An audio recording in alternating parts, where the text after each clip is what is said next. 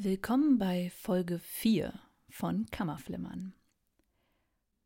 Diese Folge ist für alle, die wissen wollen, wie es ist, ein 14-jähriges Mädchen zu sein.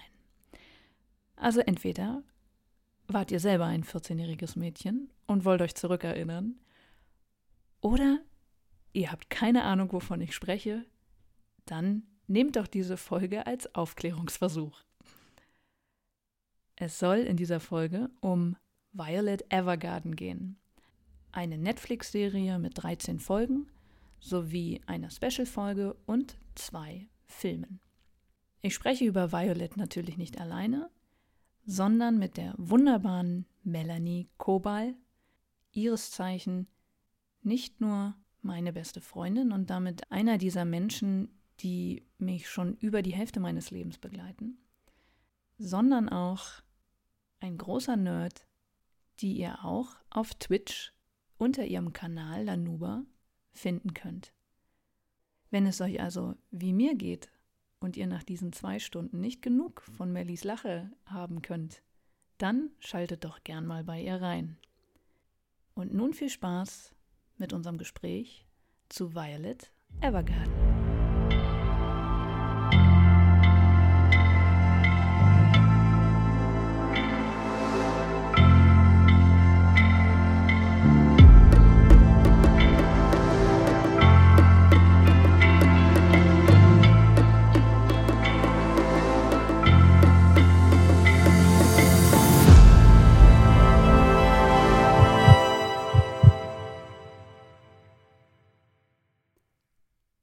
Willkommen bei einer neuen Folge Kammerflimmern.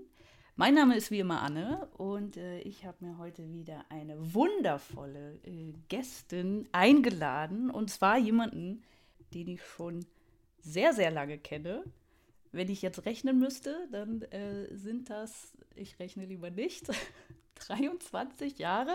Ich äh, bin mit ihr zur Schule gegangen, wir haben das beide überlebt ich nenne sie meine beste Freundin. Sie war meine Trauzeugin auf meiner Hochzeit. Ähm, und wir sind durch dick und dünn gegangen. Viel, viel dick und viel dünn. und ähm, ich freue mich, dass sie, dass sie hier mir virtuell aus dem Süden Deutschlands zugeschaltet ist. Äh, es ist der Melanie Kobal. Herzlich willkommen. Dankeschön. Hallo, hallo. schön, schön dass, du, dass du bei mir sitzt hier. Du äh, bist wie ich äh, ein äh, großer Nerd. In, in, oh ja in allem, in allem Möglichen. Ich äh, schaue da in dein Zimmer hinein und sehe alles Mögliche an. an, an was sehe ich da alles da hinter dir stehen? Erzähl äh, mal. Du müsstest äh, Relaxo hinter mir stehen sehen als Kuscheltier. Ähm, du siehst hier den Familienpinguin. Das hat aber gar nichts mit dem richtigen äh, Nerdleben zu tun. den hat bei uns in der Familie irgendwie jeder. Den hat mein Onkel selbst gemacht aus Glas. Äh, wir haben hier das Anno 1800 Brettspiel. Das ist äh, meine neueste Nerdliebe. Mhm. Und dann haben wir einen One Piece Kalender und einige selbstgemalte Bilder von One Piece und äh, die Kamikaze Demon. Ja, ja, du, du äh, malst, nicht wahr? Du, du zeichnest mhm. und du, du machst auch gerade eine äh, Weiterbildung, Weiterbildung zur geprüften Grafikdesignerin. Geprüften Grafikdesignerin. Ähm, sehr, sehr cool. Ich äh, bewundere das sehr, weil ich kann das überhaupt nicht. Ja, also ich bin einfach so, ich habe so zwei linke Hände, was so, so Zeichnen angeht. Ansonsten ähm, hast du auch einen eigenen Twitch-Channel, äh, äh, Lanuba. Was mhm. spielst du da? Äh, momentan tatsächlich viel Anno 1800, zweimal die Woche mindestens, aktuell dreimal. Ansonsten gibt es einen Tag in der Woche, wo es so ein bisschen so neudeutsch cozy, comfy sein soll. Also so, so Farming-Spiele, was sehr, sehr beruhigendes, was sehr äh, stilles eigentlich, was so ein bisschen so diesen, diesen Druck und Stress aus dem Alltag rausnehmen soll. Kommt auch sehr, sehr gut an bei den Leutchen, die da sind. Ähm, und den einen Tag probieren wir einfach wild alles durch, worauf wir gerade Lust haben. Ganz, ganz bunt. Jetzt gestern war es so ein ganz, ganz kleines, süßes äh, Tower Defense Game. Ja. Ja, aber das kann ich mir gut vorstellen, dass man so äh, nach so einem Stresstag einfach nur noch jemandem dabei zugucken will, wie er irgendwas aufbaut und, und Schafe mhm. streichelt oder so. Ja. genau das. Wenn man das schon selber nicht kann als Großstadtmensch, ne, äh, dann wenigstens so digital jemandem anders mhm. dabei zuschauen. Aber ich glaube, Horror hast du auch schon gemacht, oder? Habe ich auch, ja. Angefangen hat das Ganze ja mit Dead by Daylight, was ja eigentlich mein Main-Game war seit 2017. Ähm, das hat sich jetzt tatsächlich komplett verabschiedet. Ich habe es sogar deinstalliert. Was, oh mein Gott. Also einige, die mich kennen und das wissen, dass ich das spiele, die hätten das wahrscheinlich nie gedacht. Ich selbst auch nicht, aber ich konnte es jetzt irgendwann nicht mehr. Es war mir dann wirklich zu stressig, zu viel. Es hat mich nicht mehr entspannt. Und wenn ich den PC anmache und zocke, dann, dann mache ich es, weil ich wirklich runterkommen will. Und das war bei dem Spiel nicht mehr möglich, deswegen habe ich es jetzt einfach ja, ad acta gelegt und äh, Anno 1800 begleitet mich jetzt irgendwie konstant. so, sogar als Tabletop, das ist doch schön. Sogar das, ja. äh, ja, cool. Und du hast uns auch, äh, ja, könnte man so sagen, was Nerdiges äh, mitgebracht. Ähm, und zwar ein Anime, also ein ähm, wo ich mich ja tatsächlich äh, gar nicht so gut auskenne, muss ich gestehen. Also ich war auch sehr ähm, überrascht. Ich habe natürlich damit gerechnet, dass du mir ein Game mitbringst, als ich dich gefragt habe. Äh, aber du warst so wie aus der Pistole geschossen, hast du äh, Violet Evergarden mir entgegengedrescht. Und ähm, äh, wo, woher kommt das? Also wann hast du das zum ersten Mal gesehen? Also wir reden hier von einer Anime-Serie, einem Special und zwei Filmen, die äh, zwischen 2018 und 2021 ähm, rausgekommen sind. Äh, alles bei Netflix zu finden. Ähm, genau, was, was ist da deine Geschichte zu dieser, zu dieser Figur ähm, und zu der Story? Ich habe, als du mich gefragt hast, äh, wirklich instant an Violet Evergarden gedacht. Also da gab es überhaupt gar kein Oh Gott, sondern sofort, ja, Violet. Ähm, ich, ich habe in dem Zug auch überlegt, wann ich das erste Mal auf sie aufmerksam geworden bin und ich weiß es ehrlich gesagt nicht wirklich. Entweder war das gerade äh, 2020, als ich hier frisch in Bayern ankam, sprich Oktober, November. Ich bin ja 2020 umgezogen von Berlin nach Bayern. Oder es war gerade noch in Berlin ähm, zur Lockdown-Zeit. Auf jeden Fall irgendwann 2020 bin ich darauf aufmerksam geworden, innerhalb des Lockdowns aus, wahrscheinlich wie so bei vielen anderen es auch war, dem Grund, mir ist langweilig, was soll ich machen? ähm, und habe dann durch Netflix ein bisschen geschaut und da fing gerade die Zeit an, wo ich wieder äh, mehr Lust auf Anime hatte. War zwischendurch so ein bisschen ruhiger, da habe ich keine geschaut, eigentlich gar keine Filme weiter. Und ich bin dann bei Netflix ähm, bei den Originalen hängen geblieben und da war sie mit in der Vorschau. Es ist, ist tatsächlich auch Netflix Original. Das gab es in Deutschland nirgends anders, zumindest nicht auf legalem Wege. Ähm, und ich fand den Stil unfassbar schön. Der hat mich sofort in den Bann gezogen. Und die Geschichte war im ersten Moment für mich recht nichtssagend. Aber ich habe ja auch nicht was Spezielles gesucht, sondern ich wollte einfach nur irgendwas gucken, was sich gut weggucken lässt. Und es hatte nur ein paar Folgen. Also habe ich mich dann äh, auf die Couch gelegt und habe äh, die Serie laufen lassen. Und das hat, glaube ich, zwei Folgen gebraucht und dann hatte die mich. Und dann habe ich die, ich glaube, die ersten sieben oder acht Folgen habe ich dann geguckt und den Rest direkt am nächsten Morgen. Und also die hat mich nicht losgelassen. Das ist, irgendwas hatte das an sich, was mich total beschäftigt hat. Und irgendwie gab es sehr, sehr viele Folgen, bei denen dann doch äh, mehr als ein oder zwei Tränen geflossen, geflossen sind. Man hat sich irgendwo wiedergefunden man hat es alles nachfühlen können. Ähm, äh, ich fand es unglaublich schön. Und wie gesagt, also was mir sehr, sehr wichtig ist bei Anime, ist wirklich, äh, dass es sich auch schön schauen lässt. Also das muss schon was, was Bildgewaltigeres haben. Und da ist Violet Evergarden echt einer von den Anime, den man da sehr, sehr gut als Vorzeige-Anime äh, mitnehmen kann.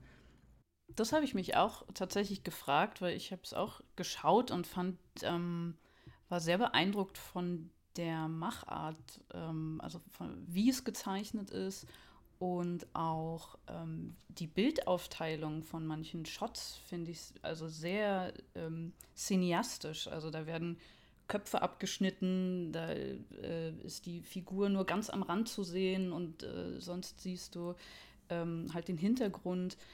So Elemente sind wunderschön, also wenn Wasser gezeigt wird, wenn der Himmel gezeigt wird, wenn das Feuer gezeigt wird, das ist und dazu, ähm, wie ich finde, unglaublich schöne Musik. Ähm, oh ja. So ähm, mit äh, Geigen, Cellos, Zither würde würd ich da raushören. ähm, und genau, ich habe mich gefragt, so, Okay, so sehen so alle Animes aus, weil ich halt noch nicht viele gesehen habe. Ähm, aber du sagst, das ist schon was Besonderes. Ist es auf jeden Fall, ja. Ähm, also jetzt gerade 2023, die Anime werden immer besser.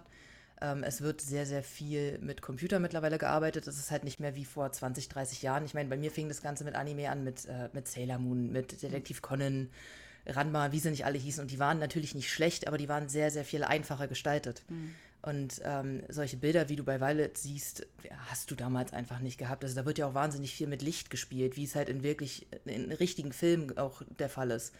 Das, das gab es damals nicht. Also da hat sich wirklich ganz, ganz viel getan. Und Kyoto Animations ist ja der Verlag, der das rausgebracht hat. Ähm, der hat eben auch einen anderen Film unter anderem rausgebracht, uh, Silent Voice. Und da ist es genau das Gleiche. Der ist zwar simpler, was das Zeichnen angeht, aber was die, die, die Shots angeht, die Einstellungen, ist es auch genau das. Also sie fixieren sich sehr darauf, Emotionen rüberzubringen und so, so kleine Details, die dann eben noch in die Szene mit reinspielen. Das fand ich unfassbar schön. Ähm, und das ist halt wirklich nicht normal. Es ist schon, schon was Besonderes. Es ist vor allem auch sehr farbgewaltig. Und das mhm. ist absolut nicht normal. Ähm, das, das hat bei mir wirklich einen sehr, sehr bleibenden Eindruck hinterlassen. Ja. Äh, das Ganze ist eigentlich eine Light Novel von 2015, die ähm, aber nicht auf Deutsch ähm, übersetzt ist. Äh, Melli, was zum Henker ist eine Light Novel? das ist ganz, ganz simpel erklärt. Es ist gar nichts Kompliziertes. Eine Light Novel ist, also erstmal ist der Begriff, äh, den gibt es im Englischen nicht. Das mhm. ist, ich weiß leider nicht, wie man den ausspricht. Also das ist jetzt natürlich äh, noch gefährlicheres Halbwissen. Wasai Aigo mhm. ähm, ist es im Japanischen und es ist einfach ein japanischer Begriff aus englischen Worten zusammengesetzt. Also wenn man in Amerika oder in England von einer Light Novel redet, wenn jemand nicht bezüglich Anime sich auskennt, wird der nicht wissen, was das ist. Das gibt es so nicht. Ein Light Novel ist nichts anderes als ein, ähm, ja, als ein Roman aus Japan, der mit Illustrationen bestückt ist. Punkt. Ja. Also okay. ganz, ganz simpel. Ja, aber es ist jetzt noch kein äh, Comic Book oder eine, eine nee. Graphic Novel oder so. Es ist äh, ein Buch mit Bildern.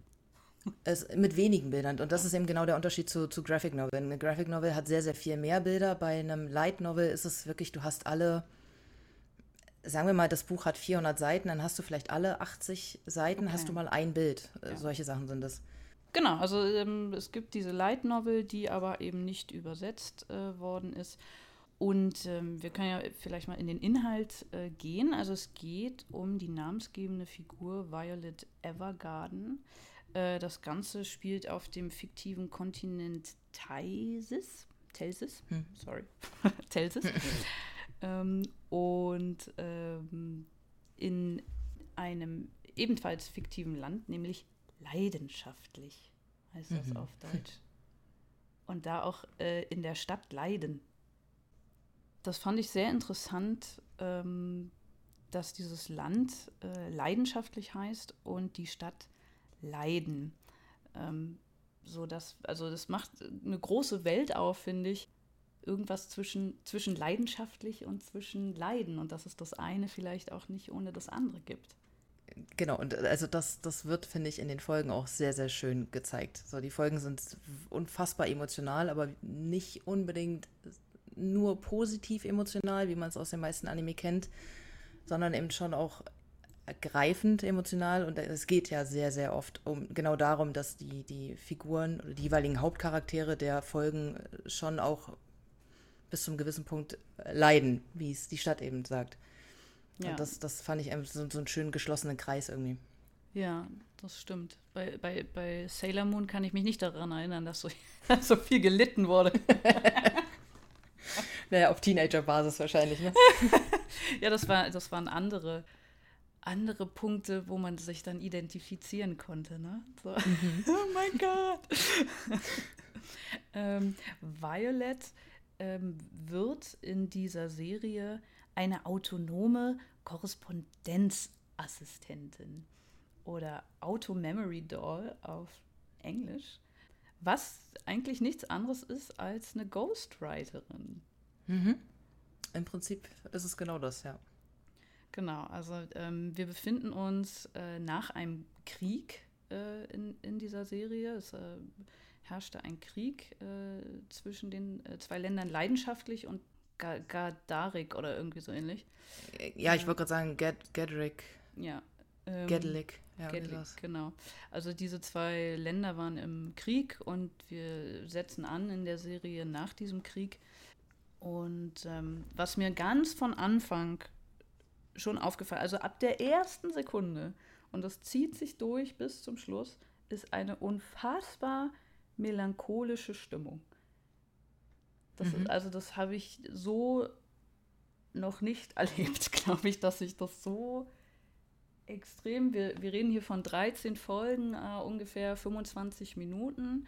Ähm, also das ist unfassbar viel Melancholie. Ich hatte einen Tag, ich war dann so mittendrin und ich hatte so einen Tag, wo ich selber nicht so gut drauf war und ich konnte diese Serie in dem Moment nicht anmachen, weil ich dachte, oh, ich bin gerade mhm. schon traurig. ich kann da jetzt nicht noch das oben draufsetzen. Mhm. Also das verstehe ich. ich. Wobei ich sagen muss, ich finde äh, sie gar nicht so schwer melancholisch. Also es wird viel auch durch die, äh, äh, durch die Melodien, die Musik getragen. Wie du schon gesagt hast, ich finde die auch unfassbar schön. Hier hinten steht auch noch die DVD mit dem Live-Konzert. Ich, ich, hoffe ganz, ganz, ganz, ganz stark, dass das irgendwann nochmal live aufgeführt wird. Ich muss das unbedingt sehen.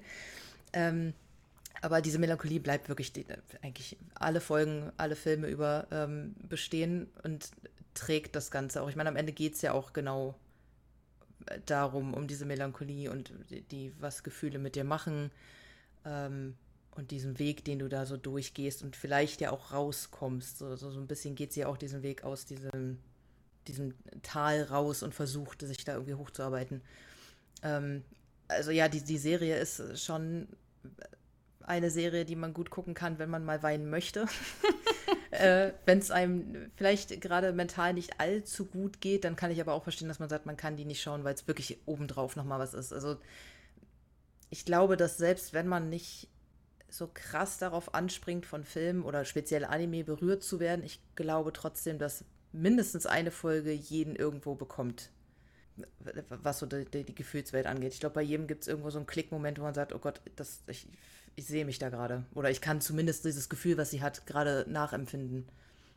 Ja, es sind sehr, sehr, sehr menschliche Gefühle, die da in jeder Folge hochkommen und die sie versucht zu verstehen. Denn Violet ist ein Mädchen, das im Krieg gedient hat, das innerhalb der Serie immer wieder als äh, Waffe bezeichnet wird, also dass sie gar kein Mensch sei, sondern eine Waffe zum Töten und zum danach wegschmeißen. Und ähm, sie hat gedient im Krieg unter Major Gilbert, der sie unter, ihre, unter seine Fittiche genommen hat, ähm, sie ja, beschützt hat, aber eben auch eingesetzt hat im Krieg ähm, und der sich währenddessen äh, in sie verliebt hat. Und ähm, in der ersten Folge sehen wir ähm, Violet, wie sie im Lazarett liegt Sie hat während des letzten großen Angriffs ähm, beide Arme verloren und hat jetzt so Roboterarme, so ich weiß gar nicht, wie ich das, wie ich das äh, beschreiben soll, so Metall, Metallarme. Und ähm, wird von Hodgins, Hodgins, äh, Lieutenant Hodgins, aufgenommen, der unter, auch unter Major Gilbert gedient hat. Und es wird einem suggeriert, dass Major Gilbert während dieses Angriffs ums Leben gekommen ist. Und Hodgins geht mit Violet in, in dieser ersten Szene um wie mit einem Kind. Er kann es ihr nämlich nicht sagen. Also er ist mhm. nicht ehrlich zu ihr ähm, in diesem Moment. Man spürt als, als derjenige, der zuschaut, ah, okay, ich glaube, der lebt nicht mehr. Aber er sagt nicht, hey Violet, Major Gilbert ist nicht mehr. Sondern er redet sich da irgendwie drumrum und lässt sie in dem Glauben, dass ähm, Major Gilbert noch lebt. Und das fand ich schon sehr aufwühlend, sage ich mal, weil, naja, klar, also was sagst du einem Kind? Ne? Ich wollte gerade sagen, genau das ist es ja. Ich meine, ähm, es wird einmal kurz in der späteren Folge angesprochen, sie ist 14. Sie ist im Krieg, seit sie 10 ist. Sie ist mit 10 Jahren zu Gilbert gekommen durch seinen Bruder. Der hat äh, sie ja bei Gilbert abgegeben.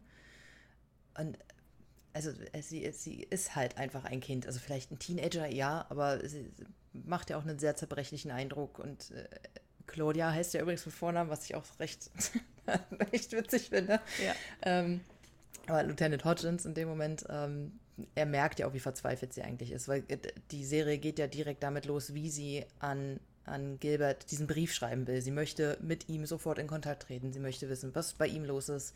Sie möchte ihm sagen, was bei ihr los ist, was passiert ist, wann sie weitermachen kann. Also es dreht sich ja alles nur um, um Gilbert, Gilbert, Gilbert, Gilbert, Gilbert. Ja, wir, diese Verzweiflung zu ihm zu kommen. Wir merken sofort, dass sie ohne ihn gar nicht weiß, wer sie ist und wo, mhm. sie, wo sie hingehört. Das ist schon, ne? Und ich, ich konnte nicht einschätzen, okay, wie alt ist sie, weil ich finde, sie wirkt älter. Ähm, ja so, also auch von, von der Art, wie sie gezeichnet ist und so. Ich finde, find, also ich habe sie jetzt vielleicht auf Ende der Teenagerjahre oder vielleicht Anfang 20 oder so geschätzt. Also äh, jung, aber jetzt nicht 14. Mhm.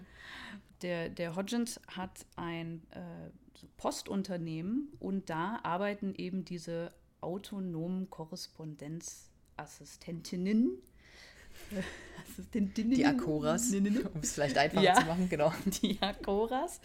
ähm, und sie merkt, die können die Gefühle von den Menschen so gut aufnehmen, weil was die Akoras machen, ist Menschen, die nicht schreiben können, äh, dass sie für, für diejenigen, die die Briefe schreiben. Und ganz viel, worum es eigentlich in dieser ganzen Serie geht, ist dieses das, was ich sage, ist nicht unbedingt das, was ich meine. Mhm. So, und das finde ich ein wunderschönes Thema, weil ich glaube, ja. wir, wir, wir waren alle oder wir, wir machen das alle tagtäglich, dass wir meistens nicht direkt jemandem gegenüber sagen, was wir eigentlich sagen wollen. Mhm also das ist auch was, was, was mir sehr, sehr schnell, ja, was einfach einen Eindruck bei mir hinterlassen hat. Dieses, dieses Können, was die Akoras an den Tag legen müssen, den Menschen nicht nur zuzuhören, sondern richtig zuzuhören, so zwischen den Zeilen zu lesen eigentlich ja auch äh, in die Herzen reinzuschauen und zu spüren, okay, was, was ist da los, was möchten sie eigentlich sagen und das so zu Wort bringen, dass die Leute ja, wie man es in der Serie auch äh, ganz oft sieht, auf dieses Blatt starren und anfangen zu weinen oder einfach sprachlos sind, weil sie sagen, genau das ist es. Ich konnte es nicht, aber genau das ist es, was ich sagen möchte. Es ist wahnsinnig schön ähm, rübergebracht, finde ich. Also auch diese Dankbarkeit von den Leuten, die dorthin kommen und ja oftmals nicht nur nicht schreiben können, sondern wirklich einfach nur dieses, dieses Problem haben, ich weiß nicht, wie ich es ausdrücken soll. Und das übernehmen die Akora eben. Manchmal wünscht man sich doch so eine Akora, die neben einem sitzt, oder? Also, dass du so manchmal habe ich, also ich habe manchmal so Klöße im Hals oder dass du nicht so weißt, so, boah, wie soll ich das denn jetzt sagen, ohne den anderen vielleicht zu verletzen, weil mhm. du vielleicht super sauer einfach bist, aber du weißt auch selber nicht wieso. Und ähm, einfach dieses, okay, ich habe ich hab jetzt hier meine Akora sitzen und, und ich, ich brüll ihr mal ins Gesicht und sie dampft das runter auf das, was ich eigentlich sagen will. Genau, ohne die aufbrausende Emotionen drumherum. Ja, ja fände ich schön. Ich habe auch äh, versucht, also irgendwie zu recherchieren, ob es diesen Beruf tatsächlich gab irgendwann mal. Also wie gesagt, wir würden es heute Ghostwriter nennen, mhm. ähm, obwohl ich Ghostwriter eher also so verstehe, äh, ja, ja, jemand schreibt seine Biografie, aber nicht er schreibt sie, sondern jemand anders. Oder du hast halt einen, äh, einen berühmten Namen, den du da drüber sitzt, äh, über dein Buch oder was. Also die, diese Art äh, vom Beruf, weiß ich nicht, ob es die tatsächlich je gegeben hat.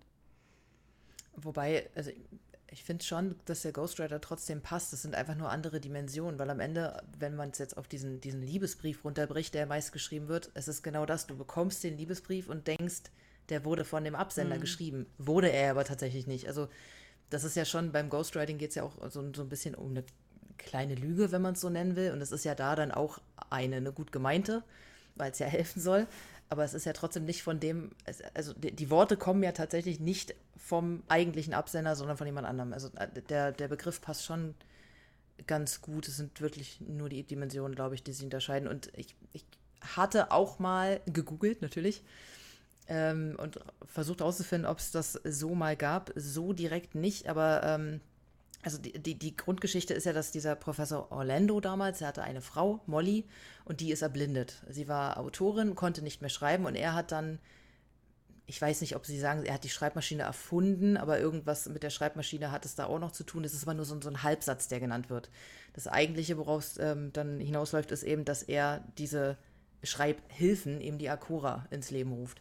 Und sowas hat es damals in der Art wirklich gegeben. Also Leute, die zeitweise zumindest für andere Leute ähm, getippt haben, wenn die nicht, warum auch immer, in der Lage waren. Aber da gibt es keinen richtigen Begriff für. Das ist wahrscheinlich so ein kleiner Berufszweig, der irgendwann vielleicht der Vorläufer der Sekretärin irgendwie seinen Weg gefunden hat. Ja, das kann, das kann gut sein, tatsächlich. Also, wie gesagt, ich fände es schön, wenn es die heute noch gäbe. Also, ja. So eine kleine Akura nebendran, die, dir, die dir mal deine deine Worte aus der Nase zieht, weil was mir auch halt auffällt ähm, innerhalb der Serie ist, dass unglaublich klar die ganze Zeit gesprochen wird.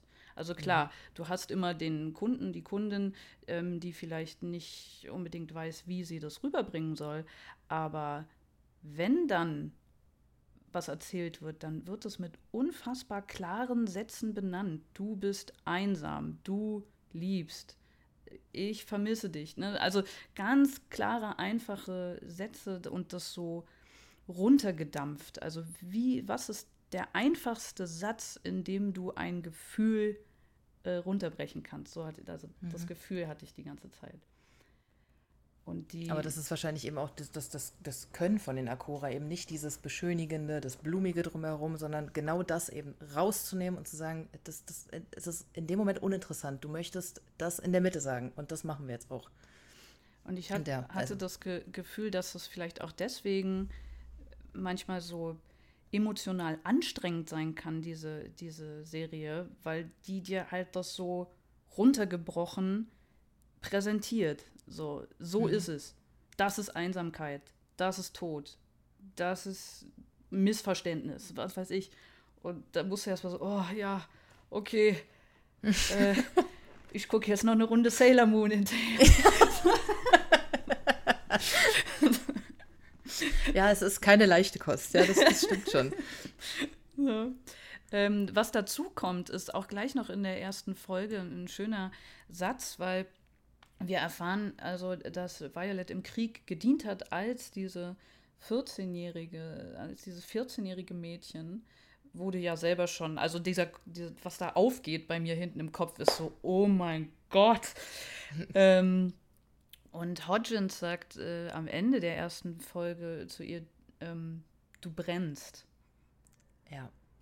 So, und, und sie wie sie vieles hier macht. Sie nimmt alles wörtlich, sie versteht ja keine, keine Metaphern, sie, sie wird inszeniert wie eine Maschine. Also ich habe mich ganz lange gefragt, ist Violet überhaupt ein Mensch? Mhm. So. Ich glaube, das fragt man sich ganz unweigerlich in der ersten Folge. Also das dachte ich auch. Ich dachte, es kommt am Ende darauf hinaus, dass sie wirklich kein Mensch ist, sondern irgendwie zu einer Maschine gemacht wurde, ja. Ja, also dass sie, dass sie eine Art Roboter ist, KI, irgendwas. Cyborg, irgendwie genau, sowas, genau. Ja. Genau, also diese, das schwingt er die ganze Zeit mit, weil sie versteht menschliche Gefühle nicht, sie versteht Metaphern nicht, sie ist sehr direkt, sie ist so sehr Data, mhm. wenn wir hier ähm, äh, Star Trek äh, sprechen. ähm, und auch das, Hodgins sagt, du brennst, sie versteht es nicht. Äh, was meinst du? Ich brenne nicht. Nein, schau, schau mich an, ich brenne doch nicht. Und wovon er eigentlich spricht, das, also du hast posttraumatisches Stresssyndrom, ja, du warst im Krieg und äh, du merkst es jetzt vielleicht noch nicht, aber das wird alles auf dich zurückfallen und irgendwann mhm. wirst du aufbrechen und brennen. Und dir deiner Brandmale bewusst werden, das sagt er zu ihr, genau. Genau. Und das, also in der ersten Folge, denkst du so, okay, also du bist schon in diesem, wow, hier war ein Kind im Krieg, die ihren Major verloren hat, wo du schon merkst, so, die ist, sie weiß es nicht, was es ist, aber sie liebt ihn. So, und er liebt sie und sie weiß aber nicht, er, sie denkt auf jeden Fall, er lebt noch. Wir glauben, er lebt auf jeden Fall nicht mehr. Ähm, also da diese Tragik, die sich aufmacht und dann dieses, ach und übrigens, irgendwann wirst du richtig doll zusammenbrechen, wenn du merkst, was du alles getan hast. So, das mhm. ist die, das sind die ersten 25 Minuten. ich dachte, ich mal wiederholen, keine leichte Kost. und ich dachte mir, Nelly, Alter, boah, was hast du mir denn jetzt hier aufgegeben? Aber ja, also ich, wie gesagt, es ist, äh, es ist alles sehr melancholisch. Es ist, auch wenn ich vorhin gesagt habe, ich finde es nicht sehr schwer. Es hat natürlich trotzdem eine, eine Schwere mit sich, aber ich finde, sie macht was, was wirklich Wunderbares mit einem, diese, diese Serie. Sie bringt einem irgendwie so unweigerlich zum, zum Nachdenken. Und also ich, irgendwann war ich an dem Punkt, ich habe nur noch gefühlt. Ich habe das Gefühl, ich war so ein, so ein einziger Ball Emotionen, der dazu geguckt hat. Und bin halt so mitgerissen worden. Und das macht die Serie so wunder, wunderschön, finde ich. Also du kannst wirklich komplett loslassen. Ich habe drumherum auch alles vergessen und war einfach nur noch drin. Und habe an so vielen Stellen gedacht, oh Gott, auch wenn ich das natürlich glücklicherweise mit Krieg nicht nachfühlen kann, aber ich kann mir so gut vorstellen, wie sie sich gerade fühlen muss. Oder diese andere Figur, mit der sie vielleicht spricht, der sie dann im Laufe der Zeit hilft, fühlen muss dass, dass mich das irgendwann gar nicht so, so wahnsinnig schwer belastet hat, sondern eher, ja, vielleicht wirklich auch geholfen hat, so ein paar Sachen zu verstehen, mal eigene Erfahrungen zu beleuchten. Äh, das finde ich unfassbar, unfassbar schön, wie die Serie das macht. In der zweiten Folge passiert gar nicht so viel. Sie lernt ihre Kolleginnen kennen, Katlea, Erik, Erika und Iris. Äh, die finde ich sehr schön stereotype Anime-Charaktere sind. ja. ja, so ganz ohne kommt es dann doch nicht aus, ja. äh, ne, du hast die, die kleine Unscheinbare, so, das ist die Erika.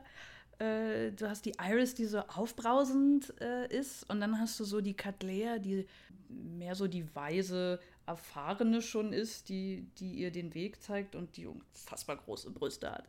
So. Das ist halt, das, das ja, man, man muss es mögen, wenn man Anime guckt. Ja, da kommt man nicht drum herum. Aber es ist halt, ja, es ist so, so ein bisschen so, ich sag mal, die Mama der Truppe, ne? Also ja. es ist so dieses, sie ist so offensichtlich die richtige Frau von den Vieren. So, ja. ja. Genau, sie ist durch das alles schon durchgegangen, was, was die drei anderen so wo sie mittendrin sind. Ne? Ich weiß auch nicht, mhm. wie, da wird das Alter nicht genannt. Aber wie gesagt, zu dem Zeitpunkt äh, dachte ich auch, äh, Violet wäre irgendwie Ende äh, Teenagerjahre oder so. Äh, insofern habe ich die alle zueinander sowieso falsch eingeschätzt. ähm, ähm, und äh, Violet kriegt einen äh, Smaragd zurück, also einen grünen Stein, ich habe ihn jetzt mal Smaragd genannt, den sie damals von, von dem Major Gilbert geschenkt bekommen hat und den sie danach äh, eigentlich in jeder Folge trägt. Mhm. Und äh, hier wird auch der, der schöne Satz in dieser Folge ausgesprochen, äh, manchmal ist das, was man ausspricht, genau das Gegenteil von dem, was man meint. Ja, solche, solche Aussagen hast du sehr oft und eigentlich bricht das ja nur genau wieder die Arbeit der Akora runter. Also zum einen das und zum anderen ist das ja auch genau Violets Problem. Dieses, die Leute sagen nicht, was sie denken. Also, wie soll ich das verstehen, wenn die Leute ja nicht ehrlich sind? Und was ich noch kurz zu der Branche sagen wollte, ich, ich, ich finde es auch sehr, sehr schön. Direkt in der, in der ersten Folge gibt es nämlich eine Szene, wo genau das ja ähm, gezeigt wird, wie sie über den Markt laufen und sie an diesem, diesem Stand stehen bleibt und äh, sie von Gilbert gefragt wird, was sie denn hat. Und sie sagt, diese Brosche hat die Farbe ihrer Augen. Und dann, dann sagt sie zu ihm dieses Gefühl, das ich habe, wenn ich sie ansehe, also die Brosche, wie nennt man das? Hm. Und das ist so, so ein ganz, ganz kleiner Moment, aber der so wunder, wunderschön mit diesen Lichtern und den Farben gemacht ist und du siehst dann seine Augen und ihre Augen und was mit ihm passiert und dass sie überhaupt nicht versteht, was da gerade zwischen den beiden ja auch äh, los ist und äh, was, was sie eigentlich empfindet für ihn, zu dem Zeitpunkt schon, wo sie es ihm ja eigentlich schon sagen könnte und er ja auch.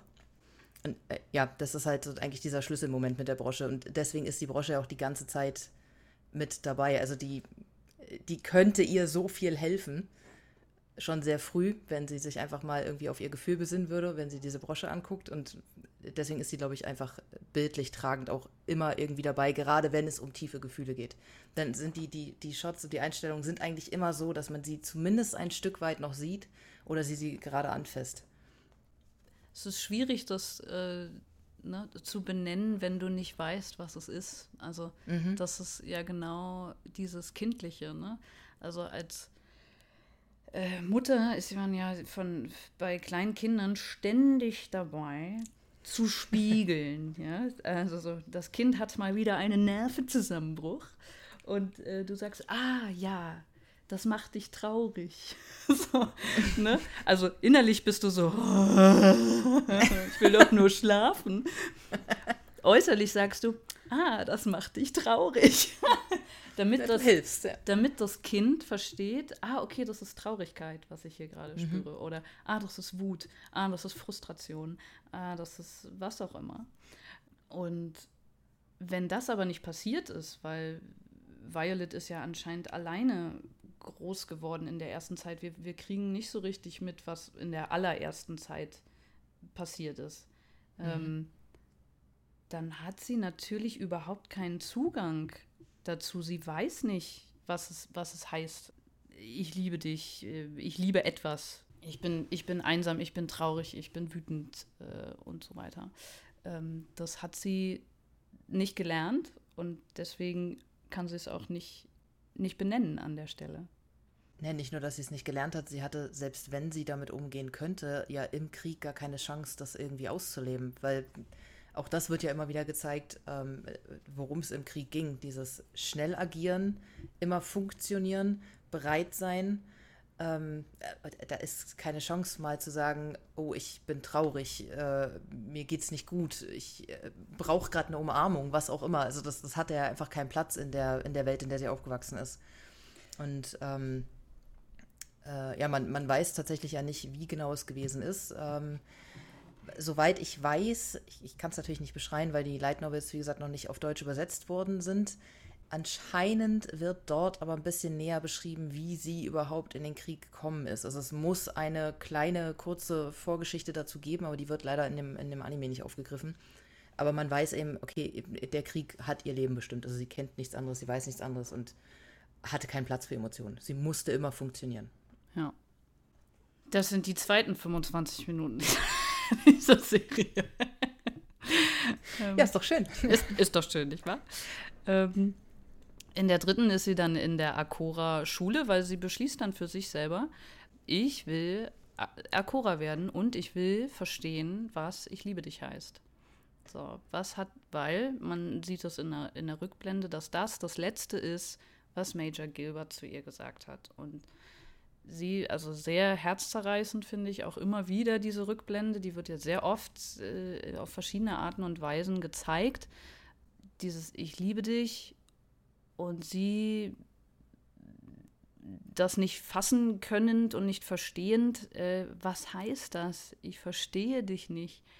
Mhm. Währenddessen sie ohne Arme dasteht und äh, versucht ihn noch mit dem Mund irgendwo hinzuschleifen. Um ihn zu retten, ja. Und das Blut fließt und du, ne, du weißt eigentlich, okay, mit dem ist es eigentlich vorbei. So. Also sehr herzzerreißend inszeniert an dieser Stelle. Mhm. Aber gerade weil es auch immer wieder diese Flashbacks zu diesem Moment gibt, die sie ja immer wieder hat, also diese Flashbacks sind ja wirklich ihre Erinnerungen in dem Moment. Sie weiß, dass dieses, dieser Moment zwischen den beiden unglaublich wichtig war. Und dass da was Großes passiert ist. Und was sie halt nicht verstehen kann. Aber ich glaube, das ist so dieser Kampf wahrscheinlich im Innern. Irgendwas weiß sie, aber sie kommt da nicht ran. Und das ist wahrscheinlich genau das Ding, warum diese, dieser Moment immer und immer und immer wieder kommt. Weil, wie du es ja gerade gesagt hast, es ist genau der Antrieb, den sie dann hat, zu sagen, ich möchte jetzt Akora werden äh, weil sie ja dann bei, bei dem Brief für jemand anderen hört, wie am Ende gesagt wird in dem Brief, ich liebe dich. Und dann siehst du ja ihr Gesicht und ihr, Moment, das kenne ich. Hm. Und dann fragt sie ja Katleya, woher wusstest du das? Woher wusstest du, dass derjenige das sagen wollte? Und das ist ja der, der, dieser Klickmoment, wo sie sagt, okay, ich, ich muss Akura werden, weil ich dann verstehen kann, was Gilbert mir in seinem letzten Atemzug, was sie ja zu dem Moment denkt, äh, gesagt hat. Ja. Und äh, ja, deswegen diese ständigen Flashbacks, weil das ja wirklich, das, das ist der Dreh- und Angelpunkt um das Ganze. Also wenn das nicht gewesen wäre, würde sie wahrscheinlich nicht diese Akura-Ausbildung anfangen. In der Akura-Schule ähm, passiert genau das, wie ich mir das dachte, nämlich dass sie so sehr gut in dem, sage ich mal, technischen Teil ist. Ne? Also dass sie super gut tippen kann mit ihren Metallhänden und äh, einfach alles so eine Einzelschülerin. Aber sobald es darum geht, äh, tatsächlich jetzt äh, jemand sagt dir seine Gefühle oder eben auch nicht und du musst sie rauslesen, schreibt sie sowas wie einen Bericht den allerersten richtigen Brief schreibt sie dann für ihre Mitschülerin und der ist ganz kurz. Der geht nämlich dann, ist für ihren Bruder und ähm, lautet, ich bin so glücklich, dass du noch lebst. Da muss ich auch sagen, das war tatsächlich einer der ersten Momente, wo ich mir wirklich auf die Zunge beißen musste. Damit da nicht die ersten Tränen flossen. Ich fand das so, so schön gemacht. Ähm, die Lehrerin sagt sie auch, ähm, beziehungsweise auch Katleya dann, ähm, es braucht manchmal keine Worte drumherum, sondern manchmal ist es das Simpelste und das, was dir direkt in den Kopf kommt, was du genau gerade sagen möchtest und was du auch ausdrücken solltest. Und das hat sie in dem Moment verstanden. So die, diese ganze Geschichte, die sie von ihrer Freundin gehört hat, das, das war mehr oder weniger unwichtig. Das, das, das Wichtigste aus der Aussage war einfach dieses Dankeschön an ihren Bruder, dass er lebend zurückgekommen ist weil sie ja im Krieg auch ihre Eltern verloren haben. Darum, darum geht es ja. Deswegen ist sie ja so dankbar, dass er noch da ist. Und das ist so, so schön gemacht. Und also ich habe mich da gefragt, so, könntest du das jemandem ins Gesicht sagen? So ein Satz? Boah, schwierig, ne? Wenn jetzt, wenn jetzt zum Beispiel deine Mutter war, war hatte schwere Krankheit und es war kurz vorm, ne? Und dann mhm kommt sie aber zurück, sage ich mal, und dann könntest du vor ihr stehen und sagen, ich bin so glücklich, dass du noch lebst? Ja, ganz ehrlich, ich habe beim Gedanken daran ein Kloß im Hals. Nee, könnte ja. ich nicht. Ja. Krass, oder? Also, ja, obwohl, es, genau obwohl das es das, das Einfachste ist, was du sagen kannst. Und ja auch was Schönes, es ist ja was Positives. Also man, man, muss ja keine Angst davor haben, aber es ist halt was so, ja, äh, so emotional geladen ist, was so Schweres, auch wenn es positiv ist. Du, du, du kannst es nicht. Und äh, ja, genau, das ist halt wieder dieses, dieses Ding, äh, die Akura bringen das aber dann fertig, dass genau das, was du halt sagen möchtest und nicht sagen kannst, sie bringen es dann doch auf den Punkt und können es für dich übernehmen. Ich finde, also manchmal ist es auch was, was anderes, ob du es sagst oder ob du es schreibst. Oh ja, das auch. Mhm. So, also ich kann mich viel besser schriftlich ausdrücken, so, oder dass ich andere äh, Dinge schreiben kann, die ich aber nicht äh, aussprechen könnte. Mhm. Das, das war für mich tatsächlich auch einer der Gründe, warum mich die Serie wahrscheinlich so gepackt hat, weil mir das auch eigentlich mein Leben lang schon gesagt wurde, dass ich nicht gut darin bin, mich auszudrücken, aber dass ich sehr gut darin bin zu schreiben. Und mhm. ich selber habe mich beim Schreiben auch immer wohler gefühlt, als wenn ich mit jemandem über meine Emotionen reden muss.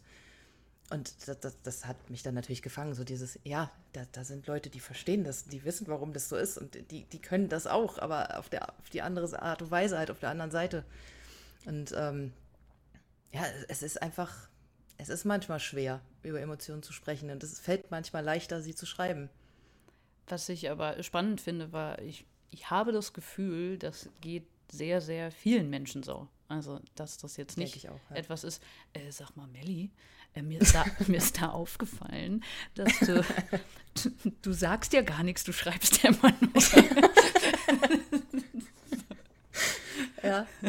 So, also, ja, ich glaube auch, dass es sehr vielen so geht, ja, das, das stimmt schon. Also gerade jetzt so in den letzten 10, 15 Jahren, wo die Messenger so krass äh, hochgekommen sind, ich habe das Gefühl, es wird nur noch geschrieben, es wird nicht mehr, äh, überhaupt nicht mehr telefoniert. Ich habe früher schon nicht gerne telefoniert, aber es ist eigentlich so, dass du jetzt, heutzutage, wenn du jemanden anrufst oder wenn du angerufen wirst, denkst du so, oh mein Gott, das ist irgendwas ganz Furchtbares passiert.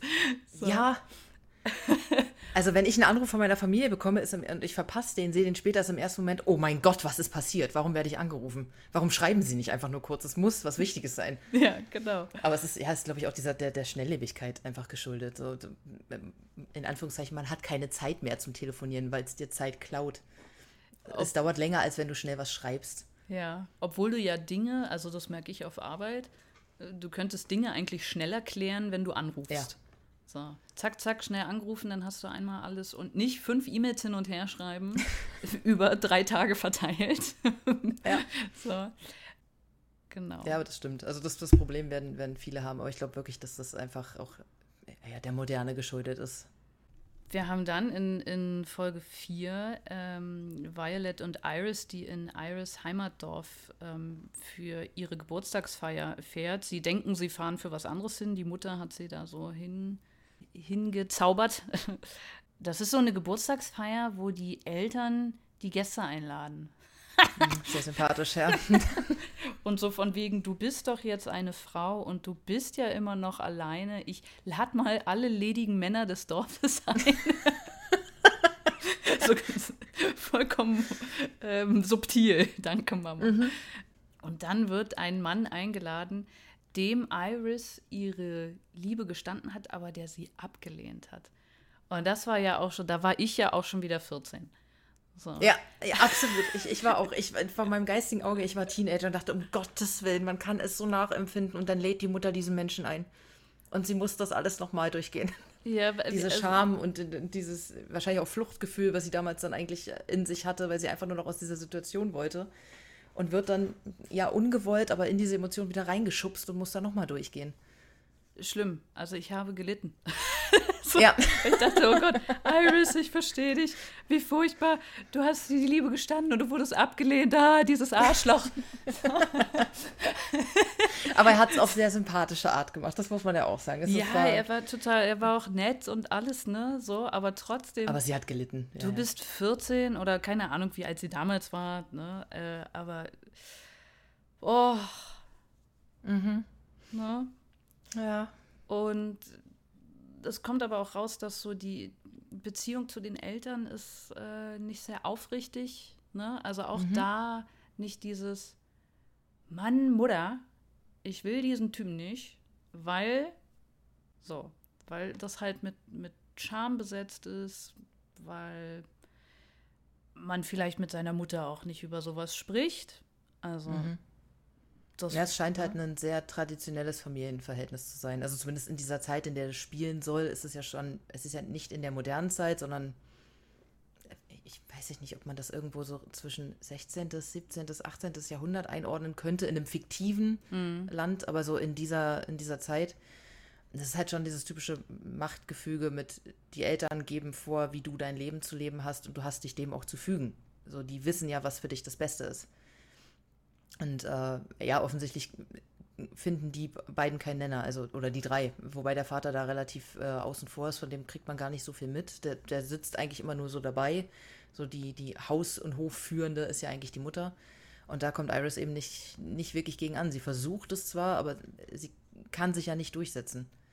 Und versucht ihre Gefühle irgendwie preiszugeben, aber die werden halt nicht so richtig wahrgenommen. Und das ist, zumindest denke ich, wahrscheinlich auch der Grund, warum sie dann diesen Job dann auch annehmen wollte, um irgendwie vielleicht aus diesem Kreislauf rauszukommen und nicht selber auch so zu werden, so zu enden, genau das Gleiche nochmal, vielleicht auch ihren eigenen Kindern irgendwann anzutun. Ja, sie ist ja auch so sehr eine, die sich ja gerne profiliert, ne? Also die mhm. gerne sagt so, äh, ich bin die beste Akora, ne? obwohl sie das noch nicht bewiesen hätte oder irgendwas. Äh, sie wollte da auch mit wehenden Fahnen eigentlich in ihr Dorf einreiten und sagen, schaut, ich bin das große Stadtkind jetzt und was ich alles geleistet habe. Und sie rutscht sofort wieder zurück in dieses alte Schema, äh, ich bin hier wieder das Kind. Ne? Mhm. Ne? Und da kann ich auch verstehen, dass man da dann einfach äh, raus will. Ne? Also wie man damals raus wollte, wie man damals gesagt hat, oh, ich brauche meine eigene, mein eigenes Leben. Ähm, Endlich auf eigenen Beinen stehen, ja. Ja. Die Folge endet dann auch wieder mit einem Brief äh, an die Eltern und sie entschuldigt sich und sagt, äh, passt weiter auf mich auf. Was ich auch wieder so einen schönen Satz fand. So, mhm. Also auch wieder so. ja, sie ist, also sie, sie möchte halt, äh, sie möchte gesehen werden, sie möchte was erreichen und sie möchte eigenständig sein, aber zeitgleich ist es ja trotzdem, es ist meine Familie und ich weiß, dass sie nur Positives für mich möchten und behaltet das auch bei, so ich möchte das ja. So dieses, behandelt mich nicht wie ein kleines Kind, aber bleibt weiter bei mir und passt auf mich auf. Und ähm, was ich in der Folge aber auch noch sehr, sehr schön finde, es gibt ja auch noch ein Gespräch zwischen Iris und ähm, Violet, wo es eben auch nochmal genau darum geht, was Violets Problem ist. Iris sagt ja wirklich zu ihr, du kannst die Gefühle anderer Menschen nicht verstehen, oder? Und daraufhin sagt äh, Violet ja, dass es unglaublich komplex ist und widersprüchlich und dass es so viele Menschen gibt, die ihre Gefühle gar nicht offen kommunizieren. Mhm. Und genau das, da, sie redet nicht drum herum. Sie sagt ja. es genauso. Es gibt Menschen, die kommunizieren nicht offen oder lügen sogar. Und das ist so dieses schöne, ja, genau das macht einem Kommunikation ja so schwer. Du, du erkennst manchmal einfach nicht, ist da jemand gerade ehrlich mit mir oder sagt er offen und frei gerade raus, was er gerade denkt oder beschönigt er mir irgendwas oder lügt mich halt bewusst an.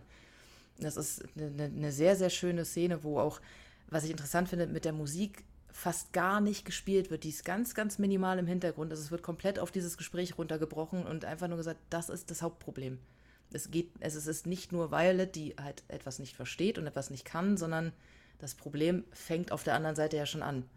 Zum Eigentlich eine recht wichtige Szene. Zum Kommunizieren gehören immer zwei. Mhm. Äh, ja, also auch an der Stelle wieder, es ist so kindlich entwaffnend. Wenn du, wenn du mit Kindern sprichst, dann ist das genauso. Also, dass, dass die fragen, ja, aber warum ist denn das so? Und du hast keine Antwort. So, also, mhm. ne, weil warum hat der jetzt gelogen oder was weiß ich, warum tut er mir weh? Und du denkst so, ja, manche Leute sind so. so, ne? Und du, du hast, manchmal hast du überhaupt keine Antwort auf die sehr einfachen Fragen von Kindern. Wir springen in das Special, weil das Special spielt genau zwischen Folge 4 und 5 und ist auch wichtig für die ähm, für die Entwicklung von, von Violet. In dem Special, das geht nur fünf Minuten länger als so eine normale Folge, hilft sie einer Opernsängerin, das zentrale Lied äh, in dieser Oper zu schreiben. Was ich da, ich fand dieses Lied am Ende wunderschön. Oh Gott, ich kann das nicht hören, ohne zu heulen. Wirklich. Also das ist, das ist für mich das, das Lied. Also ich habe es auch auf meiner Playlist. Äh, wenn, wenn das im Auto kommt, ich muss es skippen. Ich sehe sonst nichts mehr. Das ist ganz, ganz schlimm, wirklich. Also ich, ich weiß nicht, ob, du, ob, ob der Text, der wird übersetzt in der Szene, ne? Ähm, also ich habe es jetzt mit Deutsch ge, gedubbt gesehen. Äh, da haben sie es auf Japanisch, wird gesungen und dann wird untertitelt auf Deutsch. Ja, ja, genau.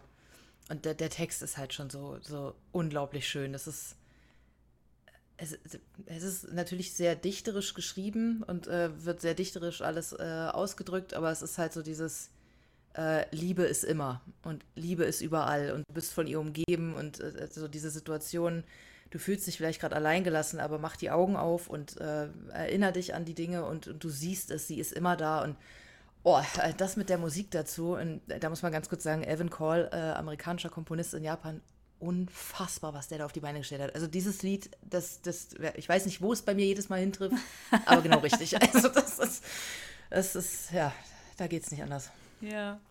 Mich hat ein bisschen der Aufbau dieser Folge gestört. Also so dieses Storytelling in dem Moment, ähm, weil sie sagen ihr ja nicht, äh, du sollst die Arie schreiben, sondern sie sagen ihr, äh, schreib einen Liebesbrief und sie kriegt es halt mhm. nicht richtig hin.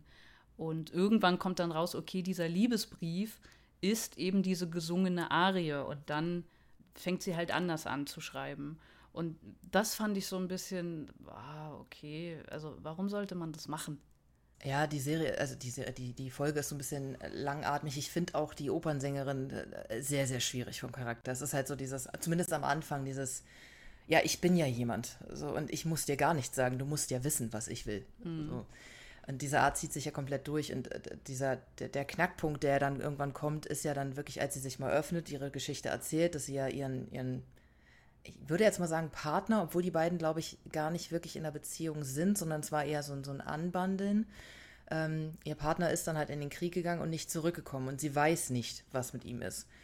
Und ähm, Violet ähm, kommt ja dann aufgrund dieser Geschichte an Briefe von Soldaten, die nie zugestellt worden sind. Mm. Und liest sich durch diese Briefe und versteht dadurch ja erst, was die Opernsängerin eigentlich gerade durchmacht und worauf sie hinaus möchte. Und das ist ja so dieser, dieser Knackpunkt, wo sie dann, also der eigentlich auch für die späteren Folgen wahnsinnig viel ausmacht, weil da ist so der erste große Punkt, wo sie wirklich versteht oder verstehen könnte, wenn sie es denn zulässt, weil sie lässt es ja noch nicht zu, ähm, was Liebe eigentlich ist oder bedeuten kann und was, was da für eine riesige Emotion dahinter steckt. Und auch da finde ich, ist es ähm, in den Szenen wieder so unglaublich schön gemacht, wenn, wenn sie singt und du die offenen Münder vom Publikum siehst mhm. und eben auch von Katleya und von Iris und von, ich glaube, der Benedikt, der sitzt ja auch mit dabei. Ja. Das ist übrigens auch eine ganz, ganz süße Nebenrolle, finde ich. ähm, und auch der Hodgins, der, der ja dann so, so näher ähm, rangeholt wird und du siehst dann so diesen Stolz in seinem Blick und wie er dann auf Violet guckt und das ist auch so eine Szene, da haut es mich dann direkt raus. wie er dann so eigentlich so, so, so, einen väterlichen Blick auf Violet hat und so stolz ist auf, auf den Schritt, den sie gemacht hat und gleichzeitig sieht man sie dann und du merkst, ach, sie versteht es nicht, sie weiß nicht, was da gerade mit ihr passiert und ist, irgendwie merkt sie, okay, irgendwas geht davor, weil sie ist ja von ihrem eigenen Lied völlig gefangen. Ja. Also von dem eigenen Text und von, von dem Ganzen drumherum. Und das, das könnte so alles gerade sein, dieser Moment, aber so richtig kommt es halt nicht. Und das ist, es ist so, so schön gemacht, so, so schön anzusehen, dieses, okay, aber jetzt passiert langsam irgendwas. Auch wenn es noch nicht ganz durchkommt, aber da ist ein riesengroßer Schritt gerade gemacht worden. Und ähm, ich, ich finde es sehr schön in Szene gesetzt, wie eben das, diese Geschichte dahin überhaupt gekommen ist, eben durch das Lesen von den Briefen anderer Leute, die nie zugestellt werden konnten. Und dieses Wissen, was diese Briefe vielleicht hätten erreichen oder ausrichten können bei den Leuten, wenn sie angekommen wären. Eben nochmal zu sagen, ey, du machst eine schwere Zeit durch, offensichtlich im Krieg, ähm, aber da sind noch Leute, die an dich denken, die bei dir sind. Ja, allein die sehr, auch, sehr wie sie da reinläuft in, in diese Kammer und das ist alles voll mit diesen Kisten mhm. und den Briefen und das, das alleine finde ich schon wieder so äh, sehr, sehr schwer, weil da so viel dahinter liegt. Ne? Da sind, da liegen hunderte, tausend Briefe, die nie angekommen sind, weil wahrscheinlich alle diese Menschen gestorben sind. So. Mhm. Und das alleine finde ich also ein sehr starkes Bild. Und was ich in der Folge auch sehr mochte, war die Gruppe, ähm, wie sie versucht hat, dieses Lied, als sie dann wussten, dass es um ein Lied ging, dass sie sich zusammengesetzt haben und sagen, komm, wir schreiben dieses Lied jetzt zusammen und jeder hat ähm, Vorschläge, wie er, wie er selber das schreiben würde, weil man das gar nicht so ähm, sehr in der, in der Serie ansonsten noch sieht. Die gehen zwar sehr kollegial miteinander um, aber es ist wenig, lass uns mal zusammen an etwas arbeiten. Die Akoras mhm. sind eigentlich immer sehr auf sich alleine gestellt. Ja, das stimmt. Ähm, liegt zum einen daran, dass sie auch einzeln gebucht werden. Ähm, ich, ich, weiß gar nicht, ob da jemals darüber gesprochen wird, dass man auch mehrere buchen kann. Ähm, aber ich glaube auch, dass es schwer ist, wenn es eben darum geht, Emotionen zu übermitteln, äh, das zusammenzumachen. Vielleicht, ich glaube schon, dass es, wenn du mehrere Leute zusammensetzt, es wird wahrscheinlich immer, wenn wir jetzt mal von zwei Leuten ausgehen, zwei verschiedene Ansichten gehen geben. Und dann, dann wird es eher so eine Art Brainstorming, okay, ja, du hast da recht, ich habe da recht, lass uns das mal zusammenwerfen. Vielleicht würde das eher darin enden, dass man dann doch wieder nicht den geraden Weg geht, mhm. sondern so einen Mittelweg versucht zu finden. Also ich glaube auch, dass es gar nicht so viel Sinn machen würde, sowas zu zweit zu machen. Aber ich fand die Szene auch sehr, sehr schön, zu sagen, komm, wir helfen dir, wir machen das zusammen.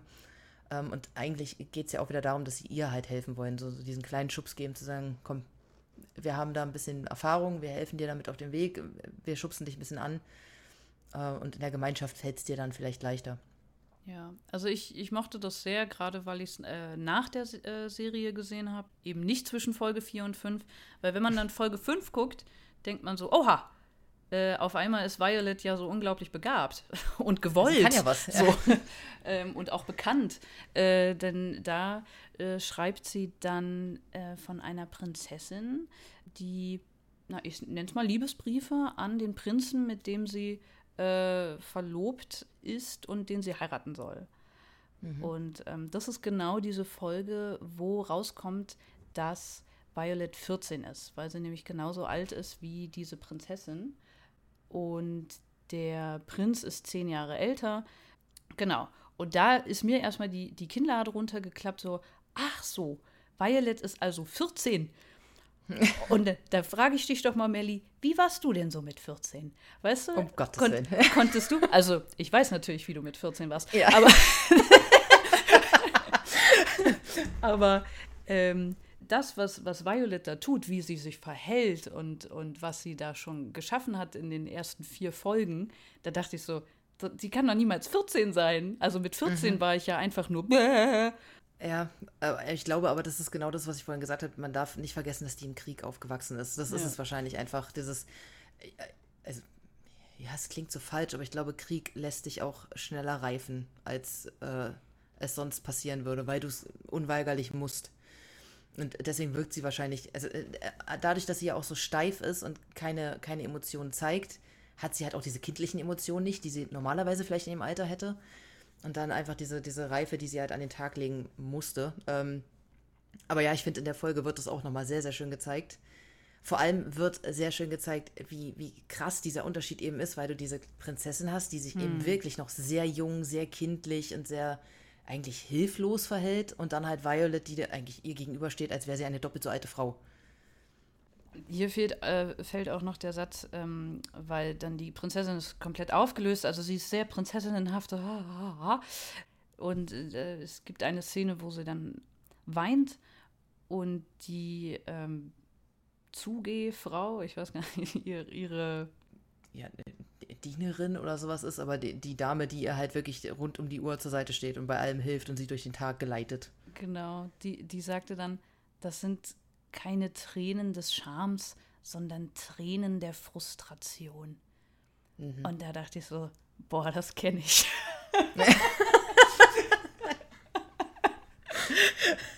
so, ja. so, Tränen, wenn du, so, wenn du so richtig wütend bist oder so. So denkst du, boah, ich will hier eigentlich gerade irgendwie irgendwas zermalmen. Und ja. oh, dass du, dass du so frustriert bist, dass du einfach irgendwann nur noch heulst, weil du denkst so, also bin ich das jetzt? Ist das das Schicksal, was hier gegen mich ist? Oder mhm. äh, also das fand ich einen schönen Satz an der Stelle.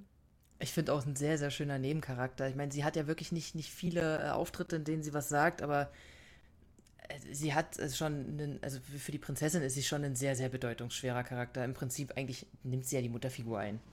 Und ja, nimmt die Prinzessin so ein bisschen an die Hand. Sie wird ja auch, sie, die Prinzessin fragt ja auch ihre Dienerin, äh, wirst du mich verlassen? Mhm. Ne? Dieses, äh, wenn ich dann verheiratet bin und ne, äh, heißt das, wir haben uns dann nicht mehr. Ne? Also da auch diese Verlustängste an der, an mhm. der Stelle. Ja, auch, also auch die, die Szene am Ende, wie sie sich dann auf die Knie fallen lässt und diese ihre Hand dann an die Stirn legt, das ist was so respektvolles und äh, eigentlich auch respektvoll zwar, aber eben voller Liebe für sie. Das war ja so die Art und Weise damals, diese, diese Berührung gab es ja wirklich ähm, jemandem so die, die Ehrfurcht auch zu zeigen und zu zeigen, ich, ich sehe in dir mehr, als du jetzt vielleicht gerade in dem Moment bist, weil sie als Prinzessin müsste vor ihr natürlich nicht knien. Hm. Das ist ein so toller Moment, der auch so ein, puh, okay. Das ist also so, so schön dargestellt, wie die, diese Frau denn da steht und die Prinzessin in ihrem Hochzeitskleid lässt sich auf die Knie fallen und, und erweist ihr dann so die, die Ehre zu sagen, eigentlich danke für alles, was du für mich getan hast ohne dass sie da groß was sagt. Was ich auch schön finde, ähm, am Anfang schreibt ja Violet so sehr, ich würde mal sagen, so Marketingbriefe, ja. So, mhm. Die werden ja auch ausgestellt vom, vor der Bevölkerung. Äh, ach, und was Schönes, was die Prinzessin geschrieben hat. Und das ist so sehr, naja, wie aus einem Magazin einfach. So, so stellt man sich einen Liebesbrief vor. Ne? Und dann kommen natürlich so diese Tränen des, der Frustration weil auch die Prinzessin, weil genau so ein Brief zurückkommt vom Prinzen und die Prinzessin merkt so, Alter, das ist doch gar nicht er. So, mhm. das ist doch nicht der Mensch, der mir vor zehn, der, der mich vor zehn Jahren mal getröstet hat, als ich ganz alleine war und ne, Angst hatte und so. Und das finde ich sehr schön, dass, dass da dann auch wieder dieses, okay, dann schreibt halt selber. Ihr, also, ne, ich berate dich vielleicht hier und da, aber mhm. du kannst alleine schreiben. Und dass dann Prinz und Prinzessin wieder ganz einfache Sätze benutzen. So Ja, wie. aber es ist ein so tolles Ping-Pong, was da stattfindet, finde ich. Also die Briefe, die dann da ausgetauscht werden. Du hast so diesen eigentlich erwachsenen Mann, aber der so unbeholfen ist und so, so, so tapsend durch die Briefe geht und dieses, ja, irgendwie so ein bisschen vorlaute kleine Mädchen, äh, was so sagt, aber ich will und jetzt mach doch und jetzt sei doch endlich und äh, ja, Katleya, die ja auf äh, der Seite von dem, von dem Prinzen ihm ja hilft, die Briefe zu schreiben und eben Violet, die daneben stehen und dann irgendwie beraten und, da, und nochmal so eine ganz neue Liebesgeschichte aufmachen zwischen den beiden, die ja auch vom ganzen, ähm, von dem ganzen Dorf oder von der ganzen Stadt mitgelesen wird und mitverfolgt wird. Das ist auch, also es ist eine, eine sehr niedlich und witzig gemachte Szene, finde ich. So diese ganze Geschichte, wie es dann nochmal aufgebauscht wird. Ich finde auch, es ist, ist eine, wenn nicht sogar die leichteste Folge von allen. Mhm. Ähm, weil äh, dann auch die Reaktionen der, der Bevölkerung werden dann auch Ja. gezeigt. Ne? So, ach Mensch, du kannst, nein, bist du bescheuert, du musst das doch ganz Jetzt anders mach schreiben. Doch endlich. Und du denkst dir das auch, ne, was der Prinz da schreibt, der ist super vorsichtig, ne, so in dem, was er, was er antwortet und denkst dir auch so, Mensch, jetzt sag sie doch einfach.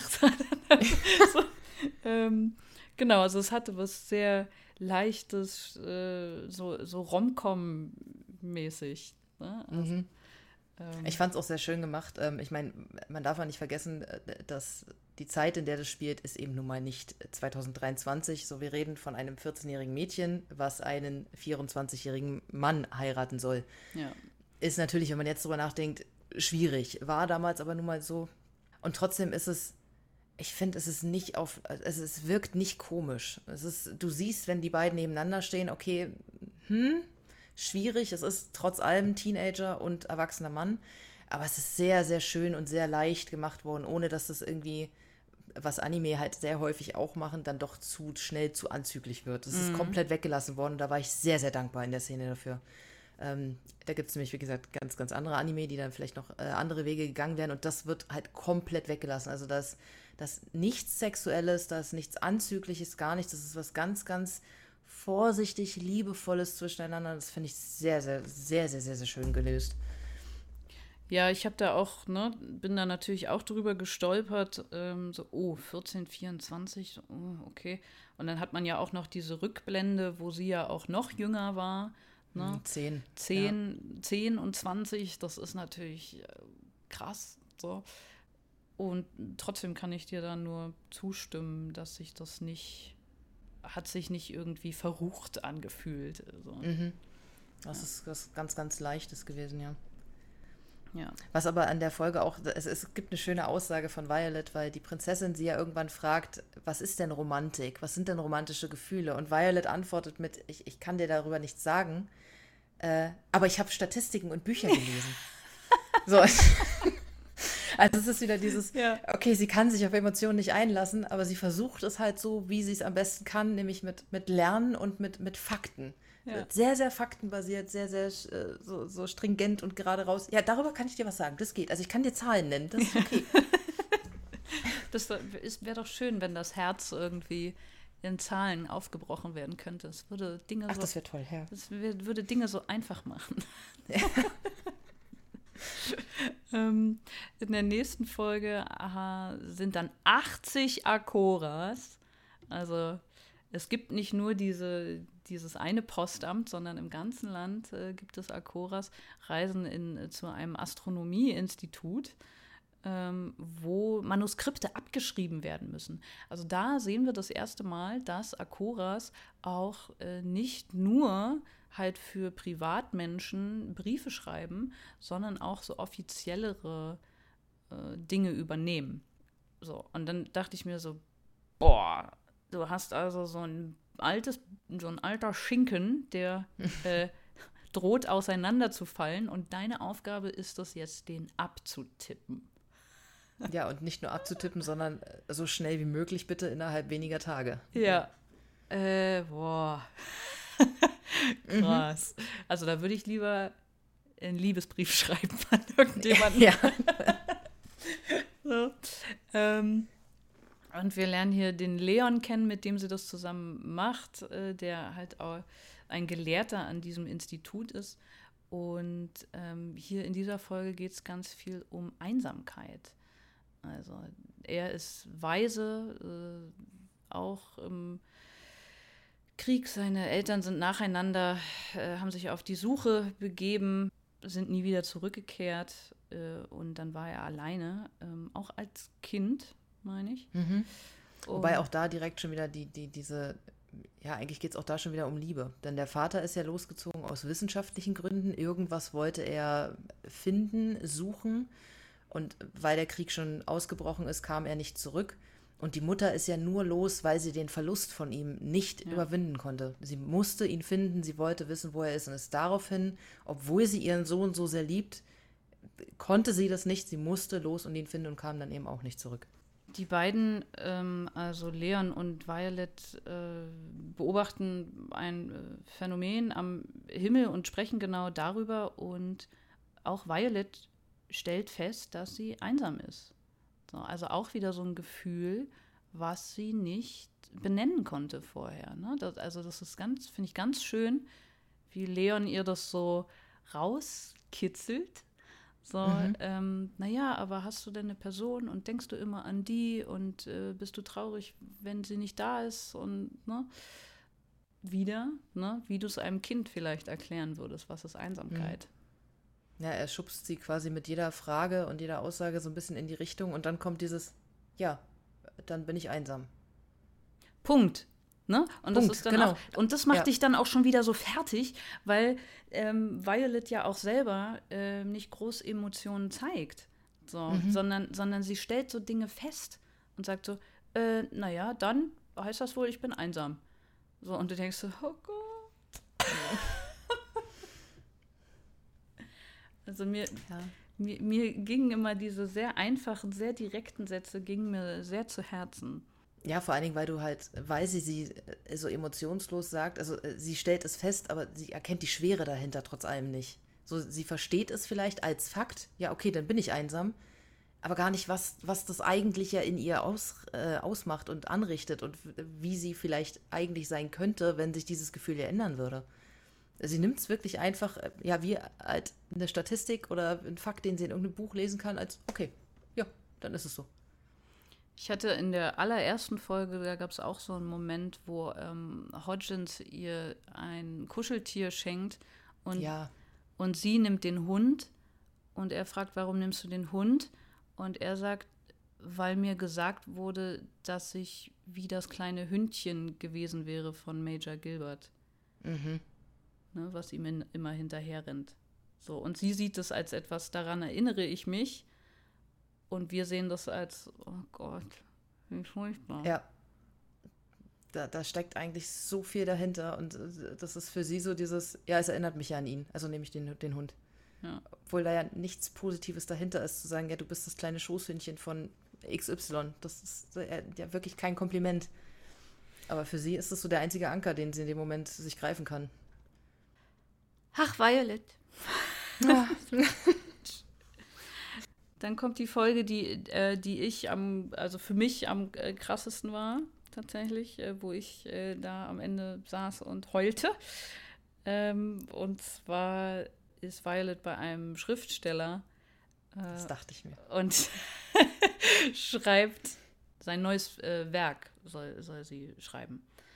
Ähm, genau, also er diktiert und sie schreibt. Und es kommt raus, dass dieser Schriftsteller, der hat äh, seine Frau verloren, der hat sein Kind verloren und er schreibt dieses Stück eigentlich für seine Tochter.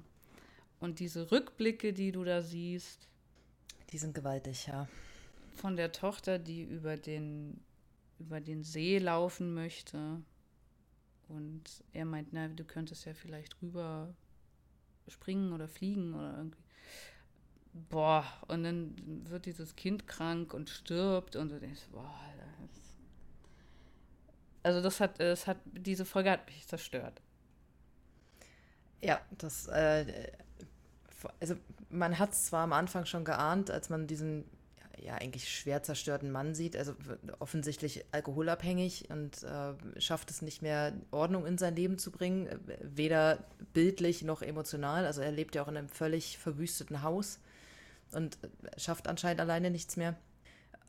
Und dann diese Rückblicke und die Geschichte, warum genau und wie das alles passiert ist und was er eigentlich möchte, das ist ja, das, das, das ist schwer mit anzusehen. Also selbst ich, ich meine, ich habe keine Kinder, aber man, man kann es dadurch wahrscheinlich nicht zu 100% nachvollziehen, aber so ein bisschen war dieses, um Gottes Willen, wie muss es diesem Mann gehen, der, wie man es eben in den Rückblenden sieht, seine eigene Tochter so ja zusehen muss, wie sie ja aus dem Leben gleitet und es nicht auffangen kann und nicht aufhalten kann.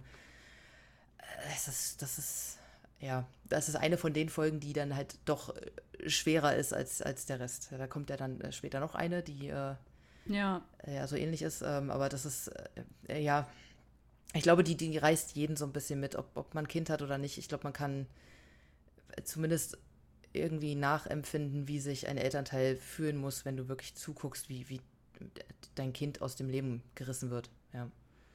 Und dann fand ich es aber auch schön aufgegriffen, dass wie sie dann das einarbeiten in dieses Stück und äh, wie Violet sich dann auch, äh, wie sie ihm hilft und dass sie dann tatsächlich dann noch über diesen See springt und so.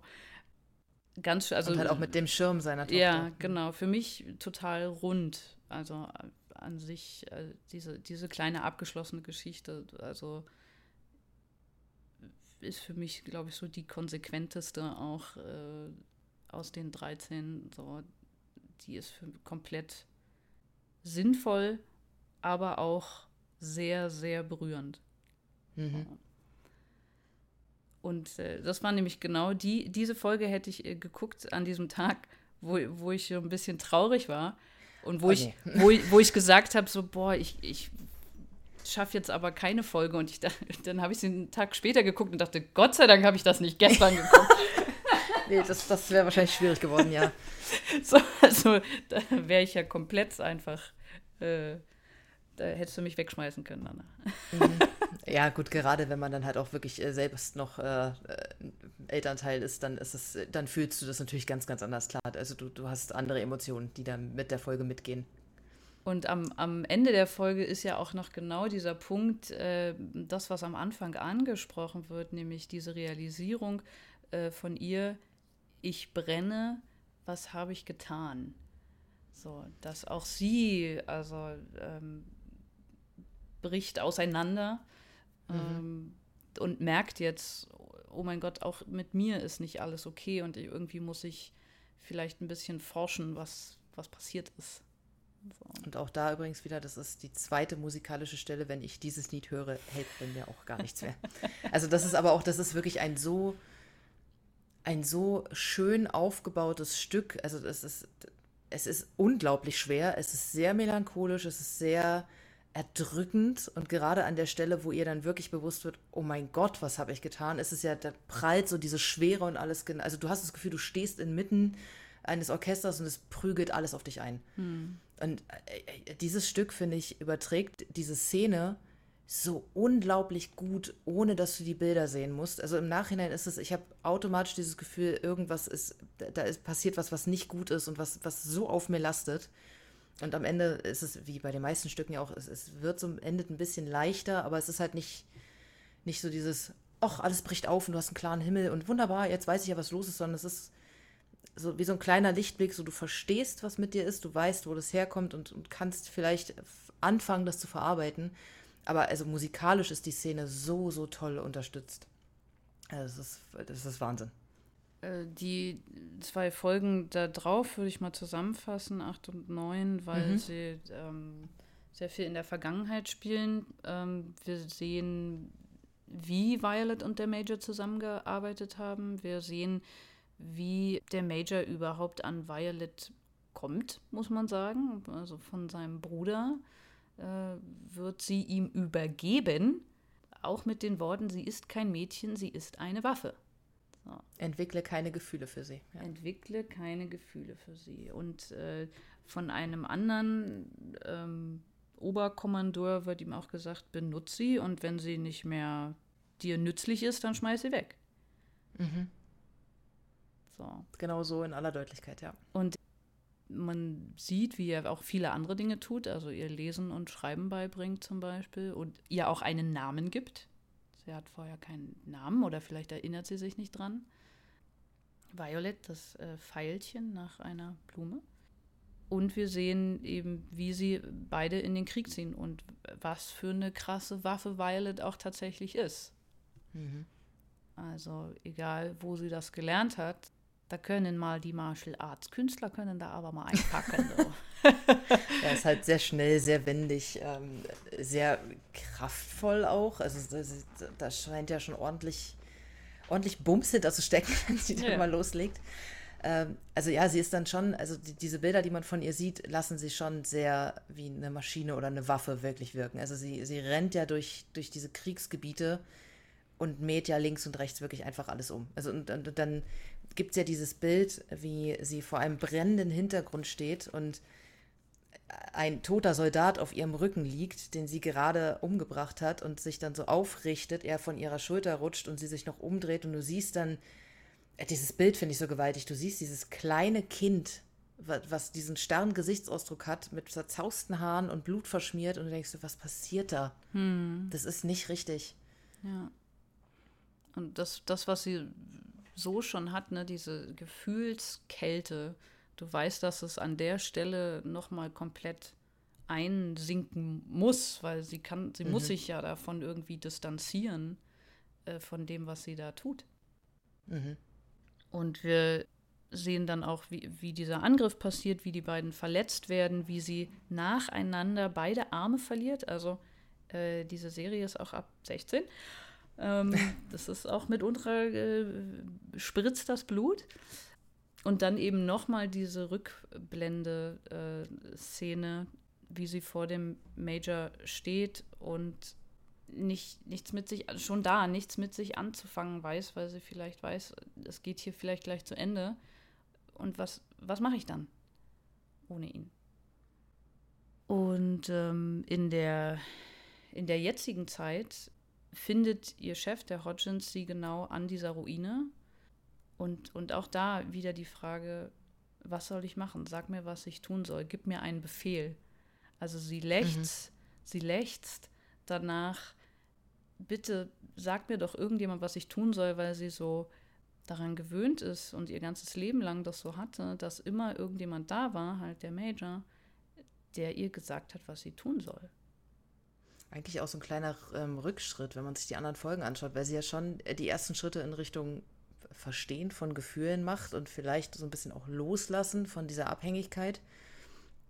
Und dann kommen eben diese ganzen Erinnerungen und die Gespräche, die sie hat und pfeffern sie komplett zurück in diese Abhängigkeit und ich, ich brauche ihn und ohne ihn geht gar nichts und ich kann das nicht und ich muss da zurück und ich muss ein Zeichen finden, dass er lebt, beziehungsweise sie geht ja sogar dahin zurück, selbst wenn sie ihn tot findet, aber sie muss wissen, was mit ihm ist. Sie will ja einfach nur irgendetwas von ihm finden und wissen, was, was passiert ist. Also eigentlich, sie sucht einfach nur irgendeine Antwort, um abschließen zu können. Egal welche. Ja, da teilt sich das jetzt natürlich äh, aus äh, oder eben nicht aus, dass Hodgins sie äh, zu Beginn der Serie war er nicht ehrlich mit ihr. Ne? Mhm. Ähm, also wir gehen ja alle davon aus, dass er tot ist. Und das hat er aber nie so klar benannt. Er hat gesagt, er, er kommt später oder er kann nicht da sein oder wie auch immer. Er hat immer um heißen Brei rumgeredet. Und natürlich kriegt sie das dann irgendwann mit und sagt, was denn jetzt? Ich, ich brauche jetzt aber jetzt mal Butter bei die Fische. So. Und das, also kann ich mir gut vorstellen, dass man dann halt wieder zurückrutscht in dieses, ich weiß gar nicht mehr, wer ich eigentlich bin, weil sie sich wahrscheinlich insgeheim immer an diese Hoffnung geklammert hat, mhm. er wird schon noch leben. Ne? Also hier, ich kann mich jetzt auf andere Dinge ähm, konzentrieren, weil ich werde ihn ja wiedersehen. Das ist diese Verzweiflung, die dann komplett aus ihr rausbricht. Ja. Aber sie ist auch erst 14. das darf man halt nicht vergessen. Ne? ne? Das ist, das ist, ja. Genau, die, die zehnte Folge ist dann auch nochmal äh, ein Knüller. Äh, ja, das ist tatsächlich, also wenn ich die Serie äh, empfehle, sage ich auch immer, also wenn dich Folge 10 nicht kriegt, dann, äh, dann kriegt es dich auch gar nicht mehr. Aber es, die, finde ich, die hat es schon arg in sich. Ja. Ähm, Violet geht zu einer Familie, und die Mutter liegt im Sterben und äh, die sie schreibt mit ihr 50 Briefe, die danach an ihre Tochter gesendet werden, und zwar immer zum Geburtstag. Allein Auch da übrigens, ja. Ich, allein schon diese Geschichte ja. ist so. Das ja. Also genau das, äh, dieser Punkt, an dem, ich meine, das kommt natürlich in der Folge dann, äh, wenn, wenn die, die Tochter da steht und den ersten Brief bekommt und äh, dann mitbekommt, okay, ich krieg nicht nur einen, ich krieg immer einen. Ich, ich weiß nicht, wie man, also wenn da Augen trocken bleiben können, ey, sagt mir bitte wie, weil ich kann es nicht. Also das ist, ich habe meine Elternteile äh, nicht verloren, aber ich, ich habe ja ähm, äh, meinen Opa verloren vor ein paar Jahren, der für mich äh, der, der wichtigste Mann in meinem Leben war. Das war ja eigentlich ein, ein Vaterersatz für mich. Und das war für mich so dieses, oh mein Gott, wenn ich die Chance hätte, von meinem Opa noch Sachen zu lesen oder wenn er sowas hätte machen können oder wie auch immer, das, boah, äh, was, was muss das mit einem machen? Erstmal dieses Wissen, dass da jemand war, der, der sich so viele Gedanken um dich macht, dass auch so viele Jahre nach dem Ableben, der noch sagt, ich bin immer bei dir, egal was ist. Und dann halt dieses Gefühl, wahrscheinlich auf der einen Seite diese, diese Trauer, jedes Jahr aufs Neue bewusst, ähm, sich bewusst zu sein, derjenige ist nicht mehr da. Und auf der anderen Seite aber auch zu freuen, ich, ich höre wieder was. So, das ist dieses Zerrissene auch, das, was, was da eigentlich so schön, schön gezeigt wird. Aber das, das war so für mich dieser Punkt, dieses, oh Gott, also, also wie, wie muss das sein, wenn du vor allen Dingen in so jungen Jahren jemanden verlierst, der dir so nah ist und dann trotz allem noch so begleitet wirst von der Person. Also es ist auch eine so, so schöne Idee, die dahinter steckt und macht halt die ganze Folge irgendwie dann auch noch mal, noch mal schwerer, weil es natürlich am Anfang ja um dieses kleine Kind geht, was, was sich halt der Zeit seiner Mutter beraubt fühlt und sagt, du musst doch aber mit mir spielen und ich bin doch das Wichtigste und jetzt kümmere dich doch um mich und alle anderen sind doof, weil die nehmen dich ja mir weg und zeitgleich geht es ja genau nur um die Kleine die ganze Zeit. Es geht nur darum, die nächsten Jahre für schöne Momente zu sorgen und ihr irgendwie zu sagen, ich bin bei an deiner Seite, ich helfe dir, du machst das alles wunderbar, du bist bestimmt eine ganz tolle Frau geworden. Es ist, uff, also diese Folge ist äh, sehr schwer, ja. Was ich auch krass fand, dass also irgendwann macht sich das Kind ja auch Vorwürfe, so dass ich ich war nicht brav oder mhm. ne, so also das auch ähm, äh, ja, halt nicht mit der Trauer umgehen zu können, sich zu fragen, hätte ich was ändern können, wäre ich lieber gewesen, wäre Mama dann noch da und oh, das ist. Äh, so, und also das, und, und genau so sind ja Kinder. Genau das, das passiert, ne? So, äh, ja, ich ähm, will dich nicht nerven oder hm, also ich finde das immer ganz schlimm, wenn meine Tochter ist mittlerweile so groß, dass sie mich kapiert. So, ähm, ja, ich, ah, ich möchte dich jetzt nicht danach fragen, weil dann bist du ja genervt. Und dann dachte ich so, oh mhm. Gott, so komme ich rüber, scheiße. So, ne, weil einfach in manchen Situationen ist man einfach gestresst, ne, also gerade in so Zeitdruck-Geschichten äh, und dann will das Kind noch irgendwas und noch irgendwas und hat noch irgendeine Frage und dann reagierst du einfach emotional und machst irgendwie sowas wie so. Mhm. Und dein Kind hat das aber auch irgendwann gecheckt und weiß halt, okay, ich frage meine Mama jetzt lieber gerade nicht. So. Und da habe ja. ich natürlich irgendwann die Angst, okay, ich will sie jetzt aber auch nicht so weit verprellen, sage ich jetzt mal, dass sie irgendwann nicht mehr zu mir kommt, weil sie denkt, dass sie mich irgendwie nerven würde. Dass sie zu viel ist. So, ja, dass, genau. dass sie zu viel ist, genau. Also, ähm, äh. und ja, an, an meinen Opa habe ich natürlich auch gedacht, so, also von meinem Opa noch mal Briefe zu kriegen, so. Mhm. Es ist ja schon manchmal schwer genug, wenn man einfach äh, auch ja, Schrift sieht von, von den Menschen, die man verloren hat. Also selbst da, wenn es was, was Handgeschriebenes ist, das ist ja schon, schon komisch manchmal. Und wenn du dann aber weißt, okay, das hat derjenige an mich gerichtet, so bevor er oder sie gegangen ist und in dem Wissen, dass, dass man irgendwann alleine ist und eben dieser Vorsatz, oh, dieser Vorsatz dahinter, ne? Es ist ja dieses, dieses Wissen, ich schreibe dir das, weil ich weiß, dass ich irgendwann, oder nicht irgendwann, sondern in sehr naher Zukunft äh, nicht mehr da bin. Mhm. Dieses, so ein Abschiedsbrief. Und dann ist es nicht nur ein Abschiedsbrief, sondern es sind 50. Ja man, man, man kann es fast, äh, da bräuchte man wieder eine Akora. man kann es nicht in Worte fassen. Es ist, aber also ich glaube wirklich, dass in der Folge sich jeder, der zumindest irgendwie schon mal mit, mit ne, dem Tod von einem nahen Verwandten oder vielleicht auch Freund, Freundin, äh, ja, Begegnung machen musste, sich da irgendwie wiederfinden und das nachfühlen kann. Ja, sehr, sehr, sehr, sehr schwere Folge. Ja, und es geht auch. Aber auch da am, am Ende, äh, Entschuldigung, äh, nee, am, am Ende ähm, finde ich sehr, sehr schön. Das ist das erste Mal eigentlich, dass man am Ende der Folge ähm, von Violet Emotionen sieht. Mhm. Weil sie da nämlich das erste Mal dann ja wirklich zusammenbricht und sagt, es ist so ungerecht, dass sie alleine sein muss, also die, dieses ja. kleine Mädchen. Ähm, und es ist zwar so schön, dass sie diese Briefe bekommt, aber du hast so das Gefühl, dass Violet in, in der Zeit mit der Mutter und der Tochter die ganzen Emotionen aufgeladen hat und halt versucht hat, stark zu bleiben. Und dann ist sie halt zu Hause bei den Kollegen und Freunden und kann halt einfach mal loslassen und fängt dann wirklich das erste Mal ja an zu weinen. Und das ist so schön mit anzusehen und sagt, oh Gott, da passiert endlich was, sie versteht's. Sie kann's. So, sie kann's. Das ist natürlich ja. traurig, weil sie leidet ja in dem Moment, aber es ist halt so ein, oh, okay, da, da passiert was. Sie, sie, sie kann es endlich zulassen. Sie schluckt es nicht nur und, und nimmt es als Fakt, sondern sie fängt an zu verarbeiten. Und dann ist die Reaktion natürlich, es belastet mich gerade so, es muss irgendwie raus und sie fängt an zu weinen. Es ist äh, ein, ein, sehr, sehr, sehr emotionaler, aber sehr, sehr schöner Abschluss der Folge, finde ich. Ja, ja, total. Die Folge danach war für mich auch also so hoffnungslos, so, wo sie ähm, Sie ist bei einem sterbenden Soldaten und schreibt den Brief für seine Geliebte. So, und das ist genauso schlimm, wie es sich anhört. Mhm, ja. also, da, äh, also, boah, keine Ahnung. Also, da, so, er, sie sind da in einem Zimmer zusammen und er liegt im Sterben. So, und Ganz offensichtlich, ja. Und so. Also, es ist eigentlich vom Thema eigentlich ähnlich wie die Folge davor.